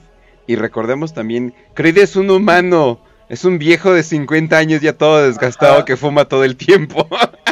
Pero así, pero así bien tica, así como pinche espalda como cinco, como pinche espalda de Space Marine que trae el Creed. Eso sí, Estará chaparro, pero pinche, pero mamadísimo. Es el, y así fumando. es un Jim en la pinche Crit se mama. Es que pinche Crit parece un cuadrado, güey. O sea, es como, un pinche cuadrado así con patas, güey. Hasta trae el chacote ese que lleva así como flotando sobre su, sobre su ropa, o bueno, sobre su uniforme, es que lleva como su saco gigantesco. Me parece un pinche cuadro ahí, güey. O sea, no sé, me lo, me lo imagino el güey. Pero pelea contra Abaddon, pierde un brazo, eso sí. Y es cuando llega Celestine. Y Celestine hace que le entierra, empala a Abaddon por el pecho y hace que Abaddon se salga corriendo hacia su pinche nave al Vengeful Spirit y a evacuar. Es cuando dice, ya me vale madre, ya estoy hasta la chingada, aviéntales la, aviéntales la fortaleza negra. Pero aparte de que le avientan la fortaleza negra, también le ordena al Planet Killer, que es esa supernave del caos, que es ese nave que es como un cañón. el Planet Killer. Eh, que también abra fuego o sea, aparte no solo el impacto de la fortaleza negra, sino aparte que el Planet Killer está impactando, que es lo que genera que cada día en chingo, así en una milésima, bueno, en muy poco tiempo empieza a desestabilizarse y empezarse a romper, como dicen, ¿no? Bien, como dicen. Es cuando ahí ya Celestine lidera a todos los supervivientes, a todos los que se pueden escapar al regimiento octavo, a Usarkar, a Greyfax, em, a los Marines que sobreviven, a los Templarios Negros, y evacuando el planeta en chinga, ¿no? Y luego ya ahí se van a dirigir a Ultramar y todo eso, ¿no? También a Cole, también Cole, sí es cierto. Eh, bueno, Tracing le vale verga, Tracing ya se va, pero dice, puta madre. Nadie, no, nadie se esperaba eso. ¿Qué me llevo? Sí, ¿qué, qué me llevo? A ver, ¿Qué me Mm. llevo? me voy a llevar este pinche cuadrado. Hombre lleva- cubo. lleva el buen Qué Uzarka, interesante. el hombre cubo. Che, Minecraft ahí, ¿no? El, el parece un personaje de Minecraft. no, pero, no, sí, se lleva a Creed, ¿no? Y se lo lleva a su colección. Pinche Creed bien cagado. La Este, eternidad te espera. Sí, porque de hecho, Por fin voy a morir. sí, porque Creed, si no mal recuerdo, es que se queda luchando, ¿no? O sea, se Creed queda estaba luchando y feliz. dice, no, ya aquí me voy o a sea, Creed ya estaba feliz, morir". así, esta va a ser Sí, mi güey. muerte, estoy feliz. Ajá, o que peleo sea, hasta morir por el mi- imperio. me chingué casi, casi un primarca. un primarca de Amentis, ¿no? Pero me chingué casi, casi un primarca. Estoy feliz. eh, eh, literalmente toda mi vida he luchado por Cadia y voy a morir con Cadia, ¿no? Básicamente, como el pinche capitán y su barco, ¿no? Así de, ya, Ajá, ya se estaba hundiendo y el cabrón le roba de una pinche muerte decente. La eternidad te espera. ¡Qué culero! y el otro, y otro, y el bueno, otro- pues se fue con, se fue con, a lo mejor perdió Cadia. Güey, pero el otro buen- viéndolo como un pinche Funko o algo así. o sea, es definitivamente como que esa Tiene acción. cabeza de pinche Funko. güey. Sí, güey. Pero aparte, esa acción como que te resume perfectamente cómo los necrones ven la vida, la- la- los eventos los humanos como ¿no? así de, ah, mira, qué interesante cosa pasó, luego voy a hacer una maqueta de ello. Es así de, güey. No mames. Sí, no mames, Sí, pobre. no mames. Lo Che, funkinizaron, che, güey. pobre Creed. No, bueno, juguete. Ajá. no, pues ya. Pobre güey, pinche edición especial ahí. Ujú. Había el Creed, ¿no? Así. Che. no, pinche algo- otro desmadre. Güey, ¿te- Pero bueno, ¿alguna vez has visto Toy Story? Cuando, cuando encuentran los cientos de Buzz, de Buzz Lightyear en la tienda. Así, güey. Con, todos sus últimamente se ha usado como últimamente se ha usado como meme de para decir que algo es único, pero en realidad no, ¿no? Así, sí, sí. Eh, Ajá, sí, sí, sí. No, pero sí, eh, ahora sí que pobre. Pobre, porque yo sí siento que era una muerte digna. A ver qué le pasa, a ver qué, a ver cómo anda por ahí por la vida, a ver si llega a revivir, quién, o, o quién sabe. Tal vez ¿Quién todavía, tal vez todavía, todavía no acaba, pero también el problema con Tracing es de que se distrae con una cosa y pasan 400 años, ¿no? Entonces, pues quién sabe, ¿no? Sí.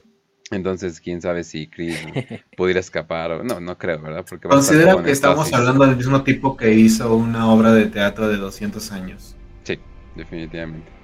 No, entonces eh, está cabrón que, que vaya como a salir pronto, pero pues hasta eso está como que curiosito, ¿no? De que tenemos un personaje que no aunque él quiera morir, la muerte no lo toma, ¿no? Como que tenemos este Uber humano, ¿no? O sea, tenemos este sci-fi skin no irónicamente.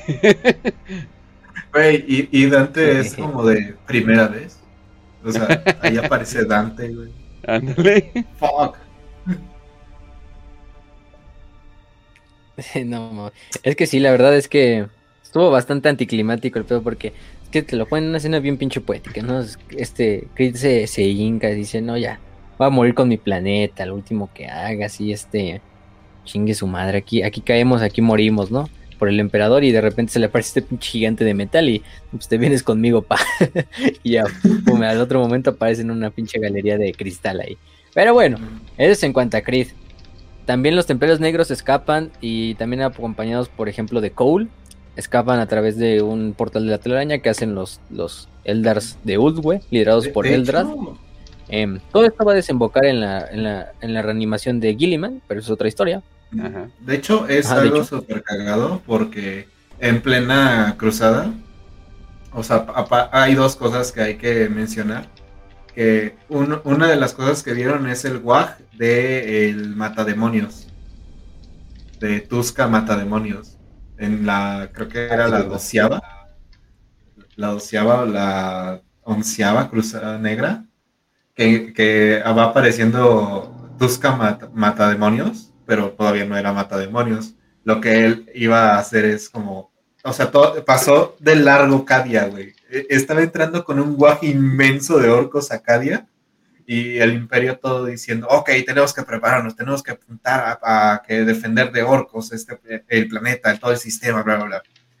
Y cuando nada más lo ven pasando el planeta como, yo creo que escuchando la música de rock eh, de los orcos, mientras estaban gritando guaj, con todas las naves pasando de largo todas las defensas del planeta, como si no estuvieran ahí, güey. Y van directamente al ojo del terror, que es uno de los eventos curiositos de Cadia.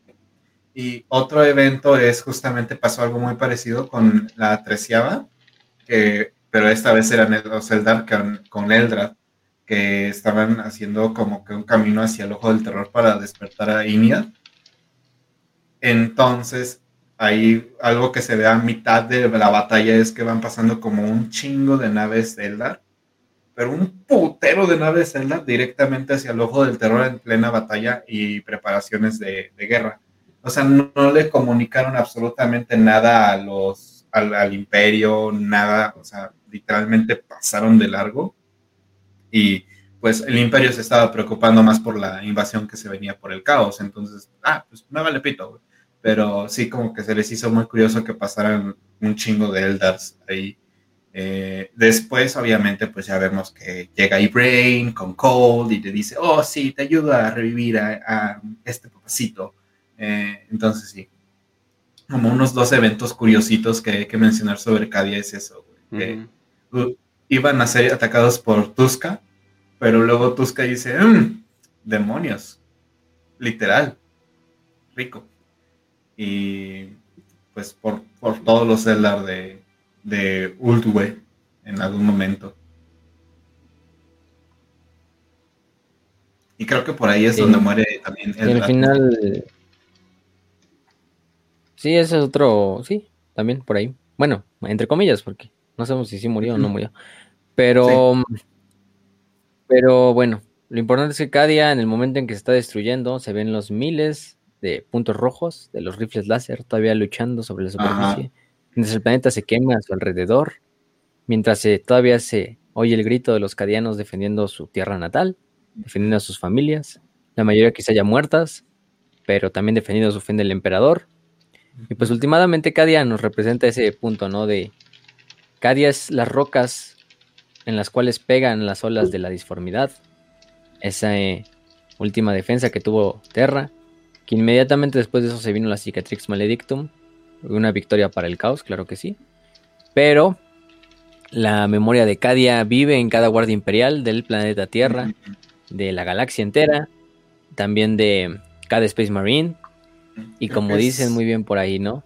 Si algo hizo Cadia fue levantar un grito de retribución a lo largo de todo el imperio.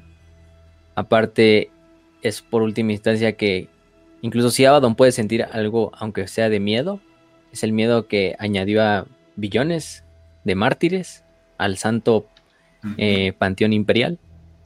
De esta manera solo hizo más grande el fuego de la especie humana para contraatacar, ¿no?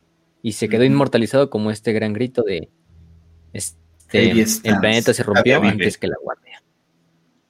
Y Cadia vive. Cadia vive. Efectivamente, Cadia vive. Es lo que una vez nos preguntan, ¿no? Una vez de, ah, ¿cuál sería el sucesor de Cadia? Y pues ahí fuimos a decir, no, pues es que todos los guardias imperiales son sucesores de Cadia en el momento en el que tienen en cuenta que Cadia vive. No ha caído Cadia, sino que simplemente se está llevando por esta senda de vamos a seguir peleando hasta que el último de nosotros muera.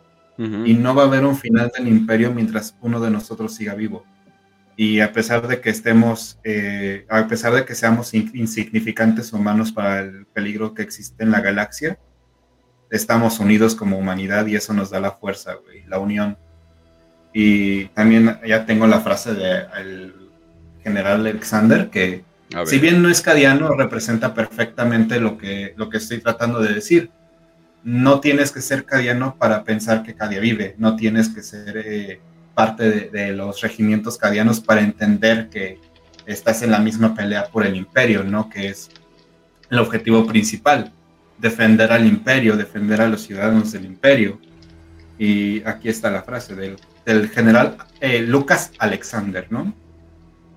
Enemigos del imperio escuchen, han venido aquí a morir. el emperador inmortal está con nosotros y somos invencibles. Sus soldados van a destruirlos, sus máquinas los van a aplastar, sus armas van a tirar el cielo sobre ustedes. No pueden ganar.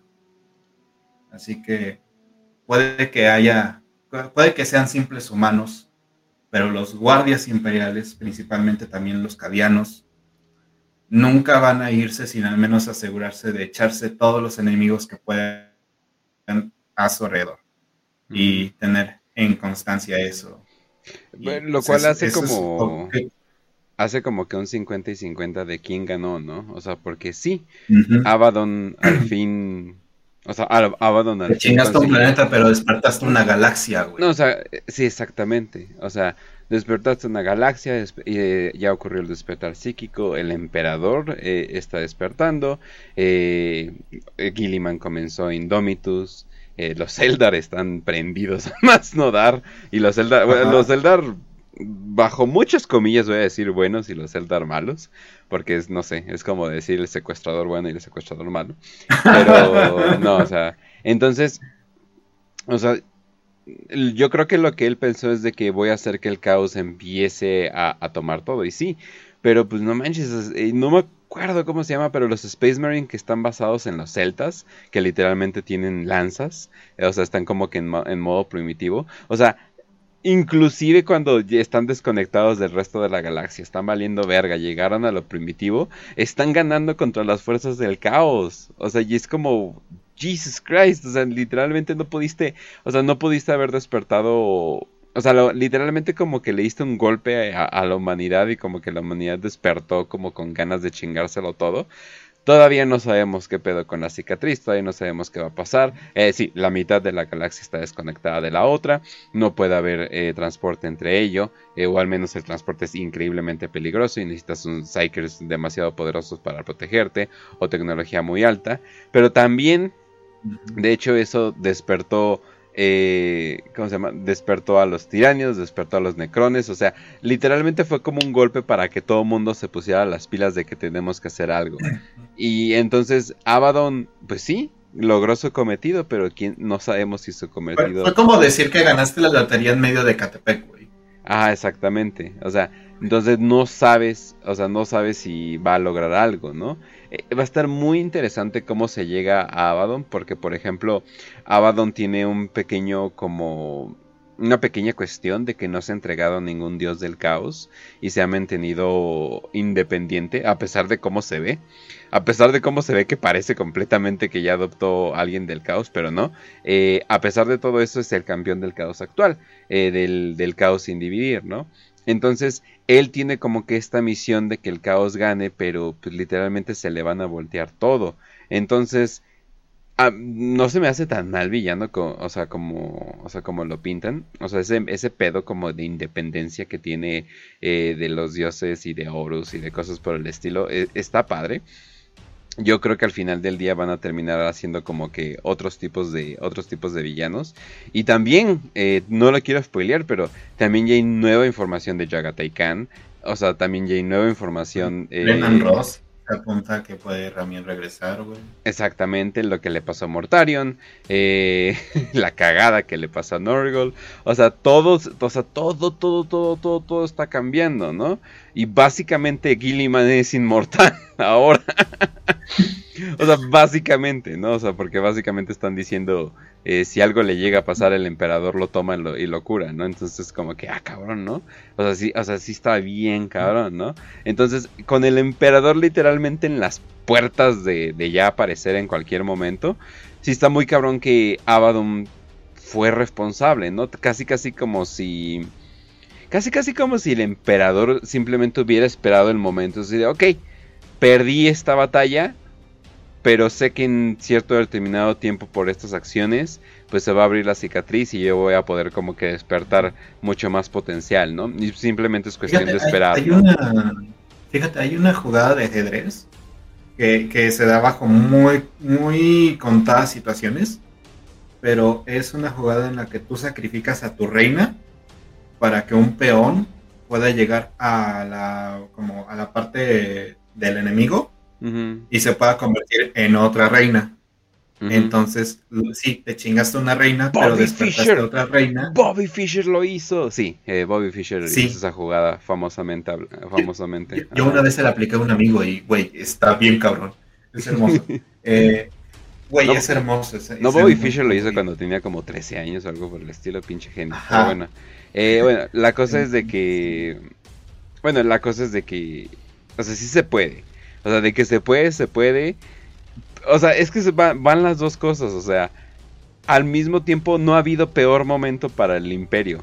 O sea, pero, así, pero están en la cagada. O sea, hay planetas que se cagaron completamente con la de la cicatriz.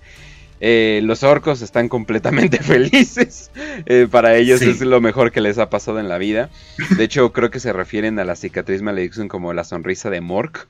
Eh, porque, o sea, porque literalmente parece una sonrisa para ellos. Y ellos dicen, no mames, o sea, nos dieron un túnel para que tener guerra todo el tiempo, ¿no? No tenemos que esperarnos, ¿no? Es así de, nos metemos al túnel, hay guerra, salimos del túnel, hay guerra, ¿no? O sea, los orcos están viviendo la mejor vida.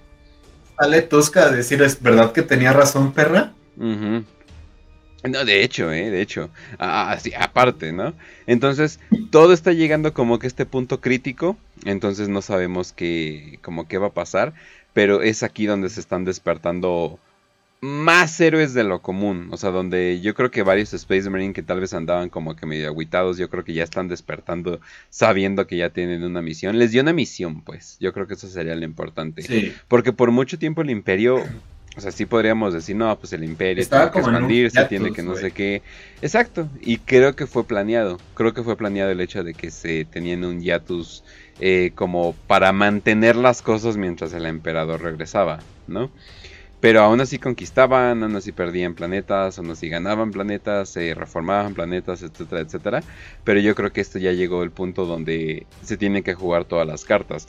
Y yo creo que Abaddon lo entiende también, pero la cosa es de que creo que todavía Abaddon no hemos visto cuál es su jugada completa. Porque es así, ok, ya tiene la cicatriz, ¿y ahora qué? ¿No? O sea, estaría también interesante el punto de vista de ellos. Sí. Y pues, ¿qué más decir, güey?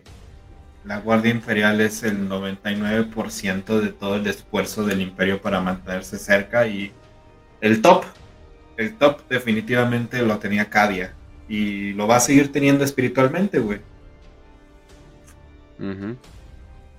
Definitivamente, pero bueno.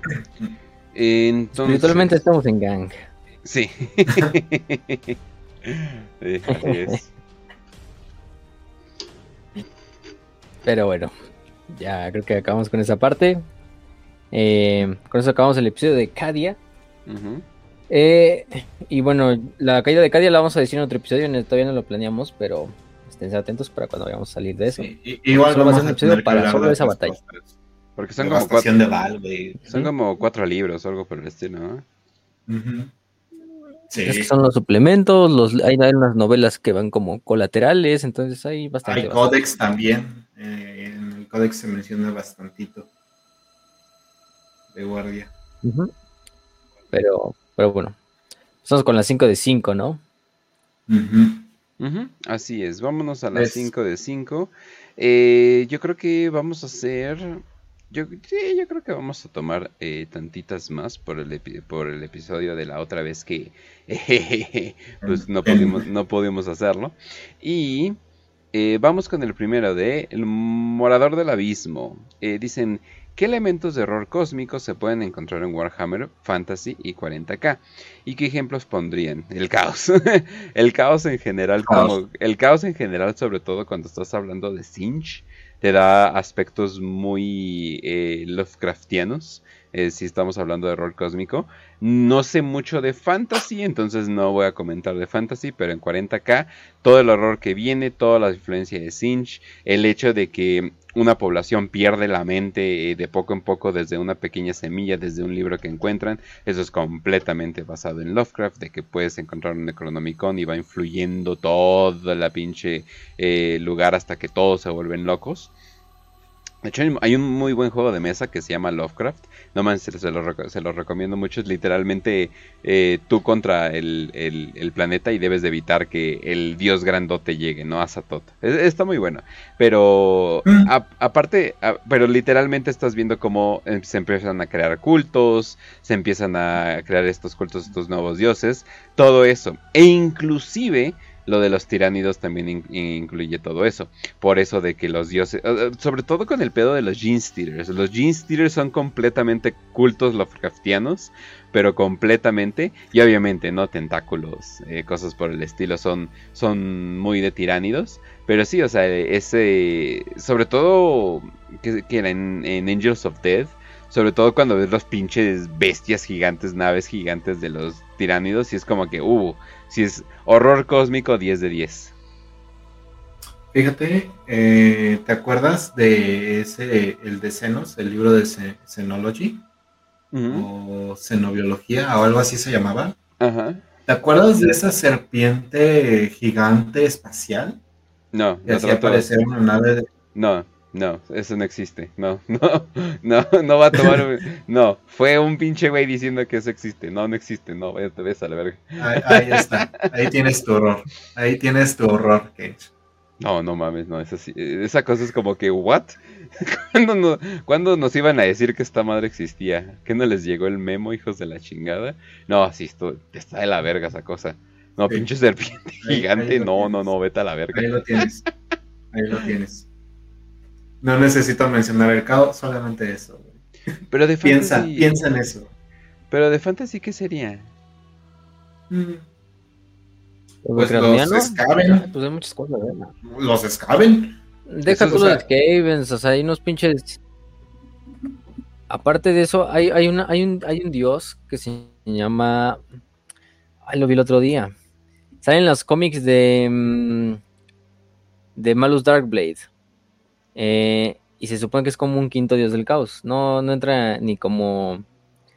Em, no, no se llama, se llama, creo que es el. Ay, déjame ver el nombre. Es el niño dios, un pedo así. Ay, güey. Que es como un pinche dios, así como con cabeza de huevo. Lo arrollas en el. El Screaming Godchild. ah, ok. El, niño gritón, el niño dios gritón, así se llama, que es una entidad demoníaca que aparece en, esas novelas de Warhammer, digo, de Warhammer, sí, son cómics de Warhammer Fantasy, pero que es como un pinche, literalmente como una cabeza de huevo. O sea, no tiene ojos, nada más se ve su sonrisa. Y tiene como esa pinche personalidad de niño, pero es así como que está encerrado así en, en, una fortaleza que tiene la forma de una estrella del caos. Y cada dios mandó como un guardia demoníaco a custodiar cada puerta principal de ese, de ese como pinche fortaleza. Es una fortaleza así como flotante. Y, de hecho hay una imagen y si se fijan en cada punto cardinal hay un, hay un demonio como custodiando. Pero mm, eh, lo que hago de este demonio es que pues, los demás dioses del caos como que dijeron, ay, ese güey mejor métele en esa madre para que, para que no, para que no esté ahí como jodiendo, ¿no? Mm. Aparte de eso hay otras cosas como los propios, mm, ¿qué se me ocurren? agárrenlo y hagan que baile una rancherita, chinguen a su madre. agárrenlo como el niño Dios. A mí, a mí el Dios a mí el dios de los, de los, el, también el pinche, mm, el dios de los, ¿cómo se llaman? Ay, fueron de los ogros, la, el de, el Great Maw, que es este como gran mandíbula o como boca, que es su pinche dios, que en realidad es un pinche meteorito que los güeyes de Katai les dejaron caer y los de ogros, oh, no más mi dios, güey, que nos vino a matar, vamos a darle sacrificio así de tragar, y ella así bien verga, pero pero lo que hago es que esta Great Moss es como una pinche entidad que es como una pinche boca. O sea, porque a lo mejor fue un, plan de los catallanos para aventarles el meteorito. Pero a la larga fue tanta la creencia de los ogros en, esta, en este dios que se volvió como un dios dentro de la disformidad. Pero es un mm. pinche dios que es como una boca, literalmente como una pinche entidad así como que nada más le das de alimentar así carne, carne, carne. Hasta el punto de que el, el lugar donde cayó el meteorito, que es como un lugar santo para los ogros y es el lugar donde no se acercan, es como esta pinche donde está la, la, la, boca, pues, no mames, pinche raza, te mamaste. este, apenas voy viendo el mensaje. Pero, pero sí se vuelve esta como pinche bola ahí, como este pinche hoyo en el suelo, así donde sale el, la, el dios. Y es un pinche dios así hambriento, así como primitivo, así muy, muy cabrón. Y aparte también en Warhammer 40k estaba el dios este... Solamente a, los, solamente los ogros eh, les mandan algo para matarlo y dicen, oh Dios mío, es nuestro dios. sí. Oh, mi dios. Sí, definitivamente. ah, ya me acordé el nombre. Gargatulot. Gargatulot es el, no, es el un príncipe demonio de Sinch que sale en 40k. Pero que literalmente es una pinche mm, referencia a Nyarlathotep, que es el dios este um, Lovecraftiano, que es como este dios que cambia de forma. Sí, es Nyarlathotep el que, sí, el que cambia de formas, ¿no? Em, que es este que siempre está como cambiando de formas y tomando diferentes aspectos. Y Gargalutot, que es este demonio de Sinch, es lo mismo. De hecho, su forma original es como un pinche pilar de carne con ojos, así, todo pinche mm, pero el güey se va presentando diferente. O sea, se pone humanoide o a veces permanece como un niño. O sea, por muchas cosas, pero es, una entidad. De hecho, Sinch es lo más pinche Lovecraftiano de Warhammer 40.000 también. O sea, en general, todo Sinch es muy Lovecraftiano. sí. Sí, o sea, nada más vean Nada más vean, por ejemplo, vean los, ahorita sacaron, acaban de sacar hoy unas batallas de Warhammer Total War. Y sacaron una batalla de fuerzas de Sinch contra ogros. Y están jugando en un mapa de Sinch. Y el mapa no mames, o sea, la verdad es que se mamaron con las visuales del mapa. Pero es como una pinche, o sea, estás luchando en el reino de Sinch. Y se ve así como en el fondo una pinche torre llena de ojos que así como que se está moviendo. Pero aparte como que todo el pinche cielo está así como azul, morado, iridiscente. Y aparte todo el suelo donde tú estás luchando el campo de batalla son como así un chingo de cristales iridiscentes y ojos y colinas con ojos y como vegetación con ojos y bocas y no son les quedó bastante chingón, ¿eh? muy chorón son el pedo, de Cinch. sí, muy choronzón. Y aparte, pues ya están los horrores azules. Y están así como gritando, así siendo pendejadas mientras están ahí flotando. Entonces, está bastante, bastante bueno. Sí, en general, Cinch es lo más lo que, que van a ver va que va. Es el más Lovecraftiano de los cuatro cabrones. Sí, por mucho. Si no, no, me, no me imagino a Lovecraft Horny, así de, oh sí, luego salieron unas diablillas y me las cogí, es como, no mames. como que Para eso ya tenemos a Es que se hinche el Sí, exacto. Pero bueno, entonces vámonos con la siguiente que sería de Hunter Souls. Dice 5 de 5. ¿Qué clase de experimentos le hicieron a Vulcan como para dejarlo así dañado mentalmente? ¿Y de qué magnitud son los experimentos del caos? ¿Podrías llamar como experimento? ¿No era más bien pura tortura? no lo veo así como que hmm, vamos a ver qué pasa. más bien era vamos a joderlo, ¿no? No sé, es caos. Y era nada más joderlo. Y la tortura, pues por ejemplo, una de las cosas que intentó hacer este Conrad Kurz es que hacer que, o sea, aparte de que lo golpeaba, de que lo desmembró, de que lo desmembró pedazo por pedazo, le dio una de las cosas más importantes fue que, em, por ejemplo, también le hizo una tortura psicológica que era como jalar una cadena en la cual literalmente como que tenía en un lado un chingo de lealistas y de familias inocentes y de niños y de todo. Em, y lo otro era que prácticamente del otro lado había como una mesa en las cuales como vi un chingo de comida y del otro lado había como unas personas como que, o sea, estaban literalmente muriéndose de hambre y prácticamente niños, o sea, hombres, mujeres y lo importante era que tenía, lo, que tenía que hacer pues era o dejar morir a, una de las familias dejando caer la cadena o dejar morir a la otra de hambre, así pues literalmente viendo hasta que se murieran de hambre, ¿no? Y sufriendo y todo esto. Em, lo más cagado es que los ve mientras se va pudriendo la comida frente a él. Y aparte ya después de eso, pues una vez que acaba la, la visión, los ve morirse a los dos porque suelta la cadena y aparte los otros se los ve morirse de hambre. Hasta que ya lo vuelve a meter como en un, en una pinche, en un traje este Conrad Kurz en el cual no puede mover nada sus extremidades y lo obliga a cazar tropas lealistas y tropas eh, como si fuera una simulación de, de Isban, ¿no?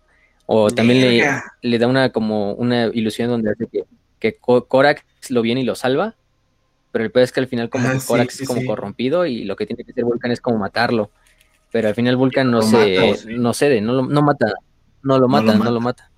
Y también es porque Kurt se emputa y dice, ay, no mames, nada, nada, ¿Por nada. Qué no lo este matas, mátalo, tienes que matarlo, hijo.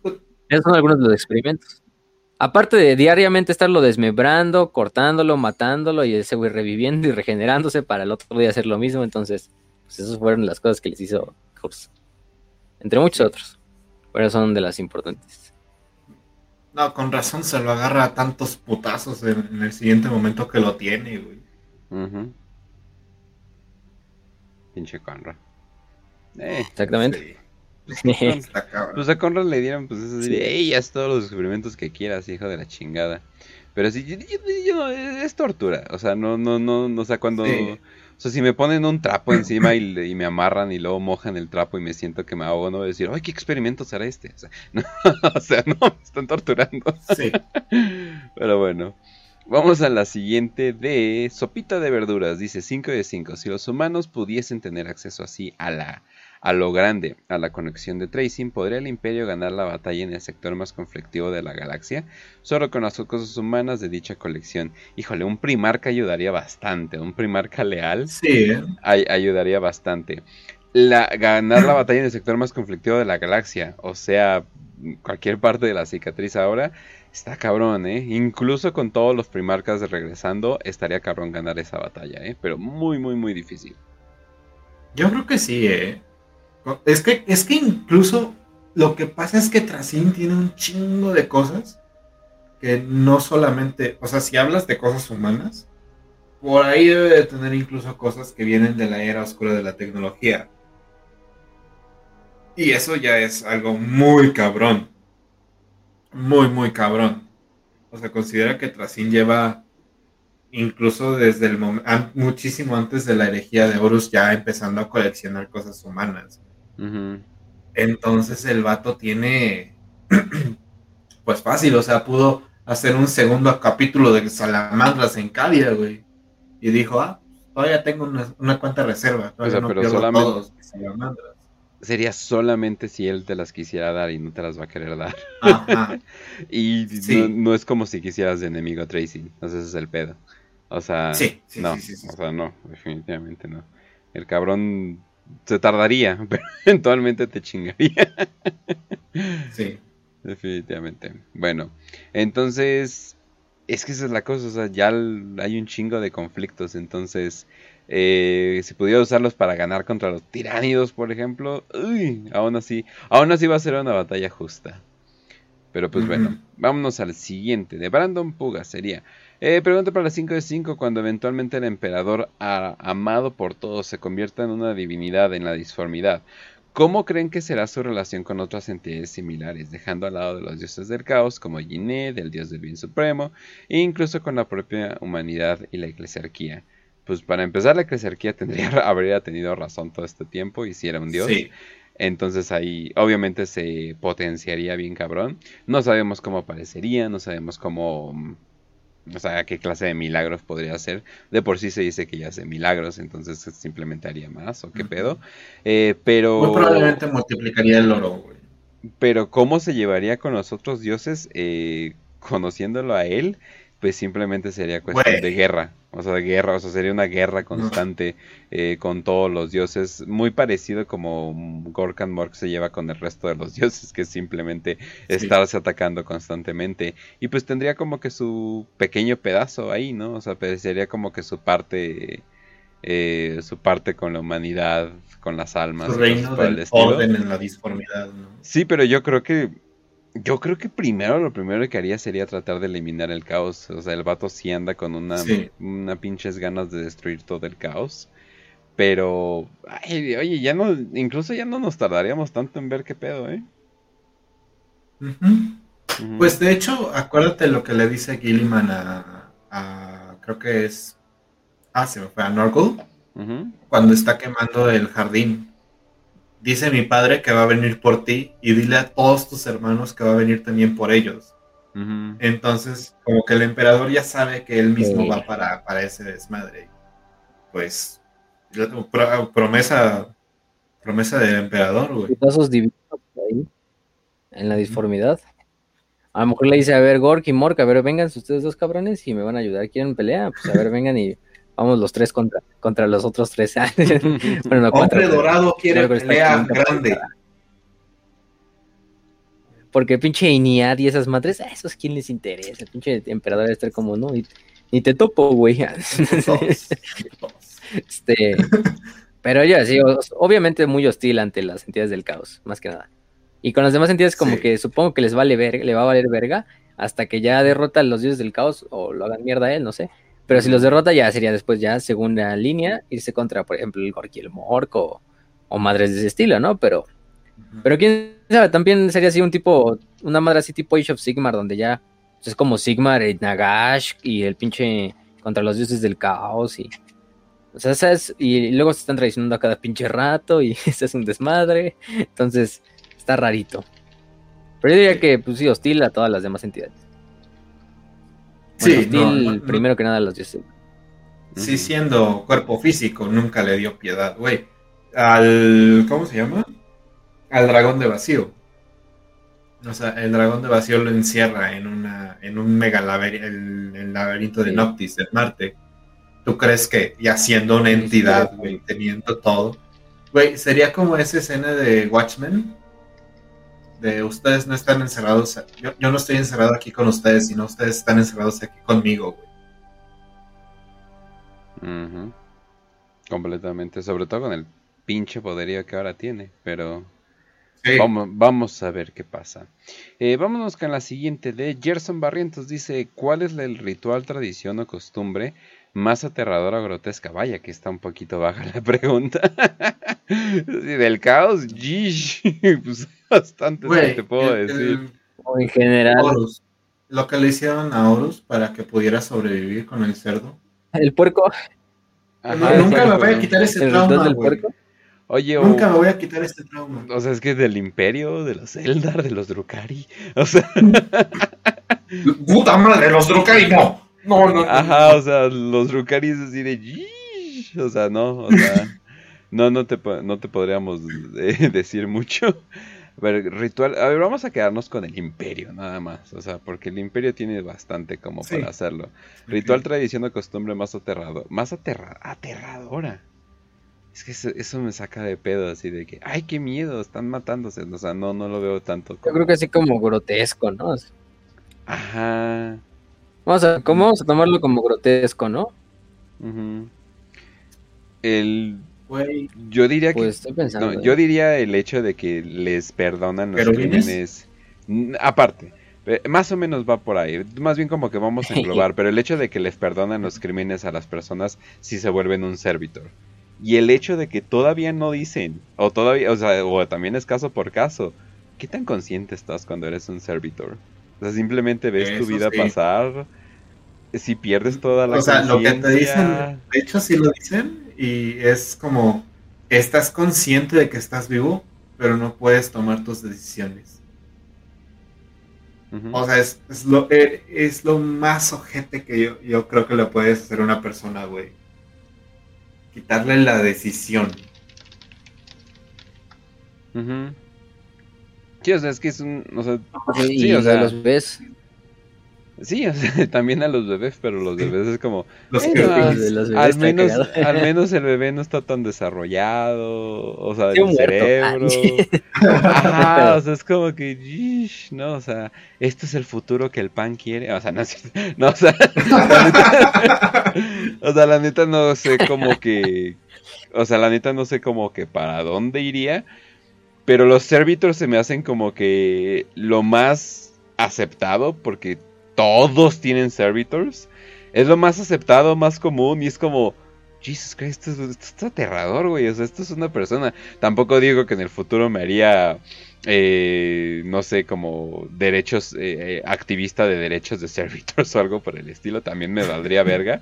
Pero sí sería así como que, también sería así como, aceptamos esto nada más, ¿verdad? Es así de, sí, bueno. Pero pues bueno, vivo en el tercer mundo. Eh, es también podría ser el, el arco.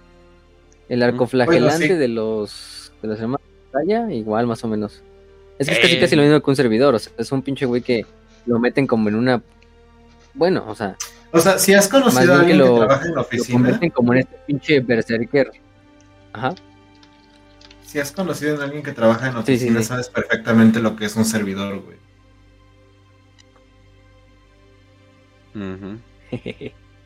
algún, tipo, algún, tipo, algún tipo de servidor. Pero pues bueno, entonces eh, yo bueno, creo que... también son servidores. Sí, sí. Todo, todo lo que incluye ya destruir tu cuerpo humano y tu mente para hacerte una máquina, güey. Es que esa es la cosa, o sea, no me molesta tanto el, el usar como el cadáver o algo por el estilo, ¿no? El pedo es de que, güey, pero imagínate que sigas así como... Imagínate que sigas consciente de todo el pedo, ¿no? O sea, hasta qué grado, ¿no? O sea, no, eso sí es como que, no mames, está bien culero eso. Es el video de One de Metallica, bro. Es cultura, pero bueno. Entonces ya sé. Entonces sí, o sea, sí está bien cabrón. O sea, yo digo que eso es lo más aceptado. O sea, podrías irte, ah, no mames, en... Ah, no, Colchis existe todavía, no, Colchis ya valió verga, ¿verdad? Sí, valió madre. No, ya, ya ok, eh, no sé. Creo que lo quemó Guillermo. Ah, basadote, muy bien. O sea, eh, podrías decir, es que en Terra hay una tradición donde se flagelan o algo por el estilo. Y es así de, güey, vete a Turquía, güey, o a Irán o algo por el estilo. o sea, si lo puedes mencionar en el mundo real, no me va a dar tanto culo, ¿no? Es así de, nosotros, bueno, Aquí no, pero en el Medio Oriente eh, sí crucifican a alguien con clavos de verdad y todo. O sea, en, en Filipinas. En Filipinas hacen la crucifixión. Ah, es en Filipinas. Pero. Pinche Roberto. Ajá. Ah, Roberto Duterte. no vayan a pensar. Rodrigo Duterte, güey. Rodrigo Duterte. Rodrigo. Ese cabrón, me cae mal de todas eh, formas. Ese güey, o sea, en Filipinas hacen la crucifixión bien con clavos y todo, güey. Y el de Iztapalapa, sí lo flagelan, güey. O sea, sí le dan sus latigazos. Ah, pues está bien. Eh, digo, si, ah, si, si, ya lo van a hacer hardcore, pues háganlo chido, ¿no? O sea, no, no digas que eres hardcore y luego que no te crucifiquen de verdad. no, sí, o sea, o sea, hay tradiciones bastante turbias aquí, o sea, pero... Y digo, obviamente... lo, único que voy a decir es que al menos públicamente el imperio castiga a los, a los pedófilos. Eso lo puedo decir. Al menos, al menos. Al menos eso se considera una degeneración de Slanesh y te, te parten la madre completamente si lo cachan. Eh, los católicos, los que sí son fundamentalistas católicos, tienen una, tienen una como un alambre lleno de puestos muy chiquitas que es se supone que tiene un nombre y esa madre te la pones en tu brazo, te la aprietas en tu brazo y mueves tu brazo para que esas púas como que se entierren en tu cuerpo, güey. Entonces, ellos suelen hacer eso como para expiar sus pecados. De hecho, el, había un güey que era candidato a la presidencia de Perú, que era súper gordo, por cierto, y era como de la... Se supone que intentó emular hacer un Donald Trump eh, peruano. Y el vato hace eso, güey. O sea, el vato hacía esa madre, güey, de autoflagelarse y tenía todo ese pinche código extraño, güey, de, ah, sí, si me estoy este, martirizando, limpio mi, alma de pecados o algo así. E, eso lo puedes decir que existe en el imperio, porque al final del día, pinche eh, culto imperial es básicamente catolicismo del milenio 40, pero pues el hecho de que luego te digan, no, es que este, este pedo sí existe, a mí me da más terror luego, güey. Nah, a mí siempre que es así, ah, pues ya pasa, o sea, si ya podemos digerirlo con nuestras mentes mortales eso y nos vale verga, es como que, ah, o sea, como que ya no me da tanto culo, pero eso sí, güey, o sea, literalmente se están inventando eh, pinche Facebook meta del futuro, pero, pero no puedes hacer nada, o sea, no, no, no, no te pases de verga, no, eso, eso sí me da culo, ser atrapado, o sea, que no puedes escapar, pues, o sea, porque inclusive la gente va a decir, oye, pero si te tienes de esclavo no puedes escapar, es decir, que no tienes venas, güey, que no tienes un cuchillo, güey, así le, así, le, así le hacían los indios, así escapaban de la esclavitud, se mataban y ya, es así de, pero sí, eso es una manera de escapar, pero ya de plano tenerte esclavizado y que no puedas controlar ni siquiera eso, no, eso sí me da, eso sí me da un buen de culo. Pero pues bueno, con esta nota feliz. con esta nota feliz nos despedimos, eh, nos despedimos, banda. Eh, obviamente no nos vamos a despedir antes sin agradecer a, nos patrocina a nuestros queridos, queridos patrocinadores. En este caso, obviamente nuestros, nuestros patrocinadores eh, simplemente serían ustedes en Patreon. Muchas gracias a todos los que están a Patreon. Muchas gracias a Aquilemol, muchas gracias a Eduardo Vélez, a Juancho 117, a Orlando Gutiérrez, a Mica, a Manuel eh, Villaverde, a Oscar Salazar, a Sebastián González y a Dante Alfredo. Muchas, muchas, muchas gracias. No importa en qué tira estén, ya saben que les agradecemos. Eh, si llegan a ser muchos, nada más leemos los custodios, no es cierto. vamos a intentar de Un besazo. Vamos a tratar de leerlos. Eh, tienen su requesón, tienen su programa extra. Ahora sí que, ahora sí que disfrútenlo. Eh, vamos a traer obviamente más contenido. Y lo de las cápsulas, eh, pues simplemente lo vamos a hacer yo creo que ya para la siguiente semana, ya en algún día de la semana lo van a ver. Va a ser un programa exclusivo para las cápsulas que ustedes nos pidieron del Círculo de los Custodes. Para la gente del grupo, de los grupos de custodes que todavía no me han mandado su idea de cápsula, por favor mándenmela si, estás si están fans del Patreon pues están escuchando esto. Entonces, por favor, mándenmela. Eh, ya les mandé mensaje, pero hay gente que al parecer nada más como que quiere apoyar. De hecho, ni, hay gente que como que ni requesones quiere y nada más quiere apoyar. Para eso, obviamente, se los agradecemos mucho. Y pues ya saben, banda, nos pueden escuchar en YouTube, en Spotify. Eh, tenemos Instagram, tenemos Facebook, tenemos, eh, tenemos el, el Patreon, tenemos un chingo de plataformas de Anchor. Básicamente, si nos quieren escuchar, lo único que necesitan es un celular. Y ahí, obviamente, nos pueden escuchar de la manera que quieran. Y pues no mames, literalmente hasta en pinches Telegram luego la gente anda pasando el archivo de audio, entonces ya pueden hacerlo. Sí. Y pues ahí está. Eh, ya saben que nos pueden seguir en los twitters eh, y en los internets, para que ya estamos muy modernos. Eh, Pueden seguir a Kench en arroba Kench1611. Pueden seguir a Facio y felicitarlo también porque es su cumpleaños en arroba Facio-a Eternum. Y pueden seguirme a mí como arroba podcastras. Eh, eh, también les recordamos que en el canal de Telegram se hacen usualmente los eh, comunicados para hacer las preguntas y todo a los Patreons, les recuerda que tienen el Patreon, o sea, la publicación donde pueden hacer las preguntas y de ahí les damos como que prioridad, les damos como que hay un besito también. Y pueden seguir el canal de Telegram, eh, t.me eh, barra W40K guion bajo Prieto. Y pues también les recordamos que vayan a apoyar los, los audiodramas que estuvimos haciendo en la semana pasada. Fueron hechos con muchísimo amor para ustedes, nuestros hermosos. Los queremos mucho y sin más que decir, le paso el micrófono a Facio para que diga la mítica frase. bueno, eh, gracias a todos los que estuvieron en el episodio de hoy. Gracias a todos los que, repito, me felicitaron eh, por el cumpleaños. Eh, Gracias a, también a todos los que estuvieron y los que prestaron sus voces para los audiodramas de la semana pasada. este, a Pau, a, este Guy de Fallout Lord Posting, también vayan a seguirlo. Es una de las voces para la de Milagros. Em, en general a todos. También, ¿qué les iba a decir? Hay unas cuantas novelas de recomendaciones por si quieren leer de cada día. Están las novelas de Justin The Hill, de Miss Kalesk, de Minka Lesk, que es una sargento de la Guardia Imperial, específicamente de Cadia, que tiene sus dos novelas, y aparte la novela de Cadia mm, Stance, que de hecho es la primera como de la trilogía, porque luego le sigue Honor de Cadia o Cadian Honor, y luego Traitor Rock, o La Roca del Traidor, que es continuación también de Miss Kalesk, de esta sargento de la Guardia de, de Cadia. Y pues principalmente esas serían mis recomendaciones. Cadia Stance también es de Justin the Hill.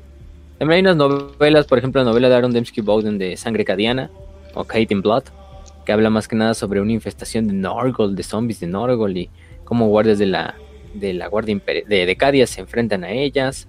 Entonces hay bastantes novelas. Yo les recomiendo más que nada esas, los suplementos de Codex, obviamente de Gathering Storm, cuando cayó Cadia, ahí es donde pueden encontrar toda la batalla y derecha. Entonces, pues sin nada más que decir, eh, la semana que entra vamos a hacer episodio si no mal recuerdo, sí creo que de la Armada Imperial y de la Aeronáutica Imperial. vamos a hablar de naves, más que nada. Va a ser como un episodio de Battlefield Gothic Armada. De nuevo, eso sí, nos pueden encontrar por Evox, por Spotify, por YouTube, por Telegram, obviamente por Facebook. El 22 de noviembre tenemos nuestro, no, 23 de noviembre tenemos nuestro mm, club de lectura de, mm, no, perdóname, el 21 de noviembre, que creo que cae en domingo, ajá, en domingo. Eh, ese día tenemos nuestro club de lectura del, eh, de la novela de Soy Masacre, de la saga de la bestia. Ahí lo vamos a hacer en vivo. ¿eh? Aparte de eso, vamos a hacer en vivo para que se animen más y puedan y vengan a participar.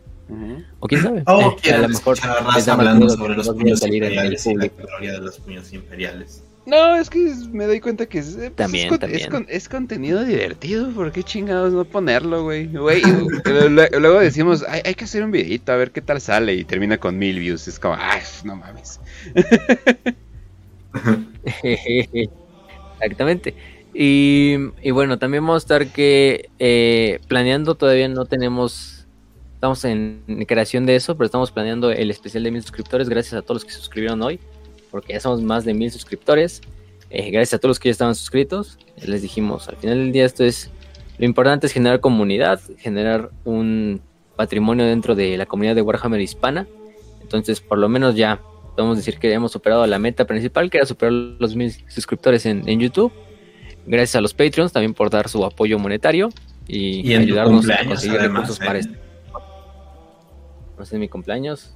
Que, que, blessed este, este día, claro. Este, mm, pero bueno, en este caso les, les volvemos a agradecer esa parte. Y pues sin nada más que decir, nos vemos la semana que entra. Les deseamos salud y victoria y Cursar Creed los acompañe.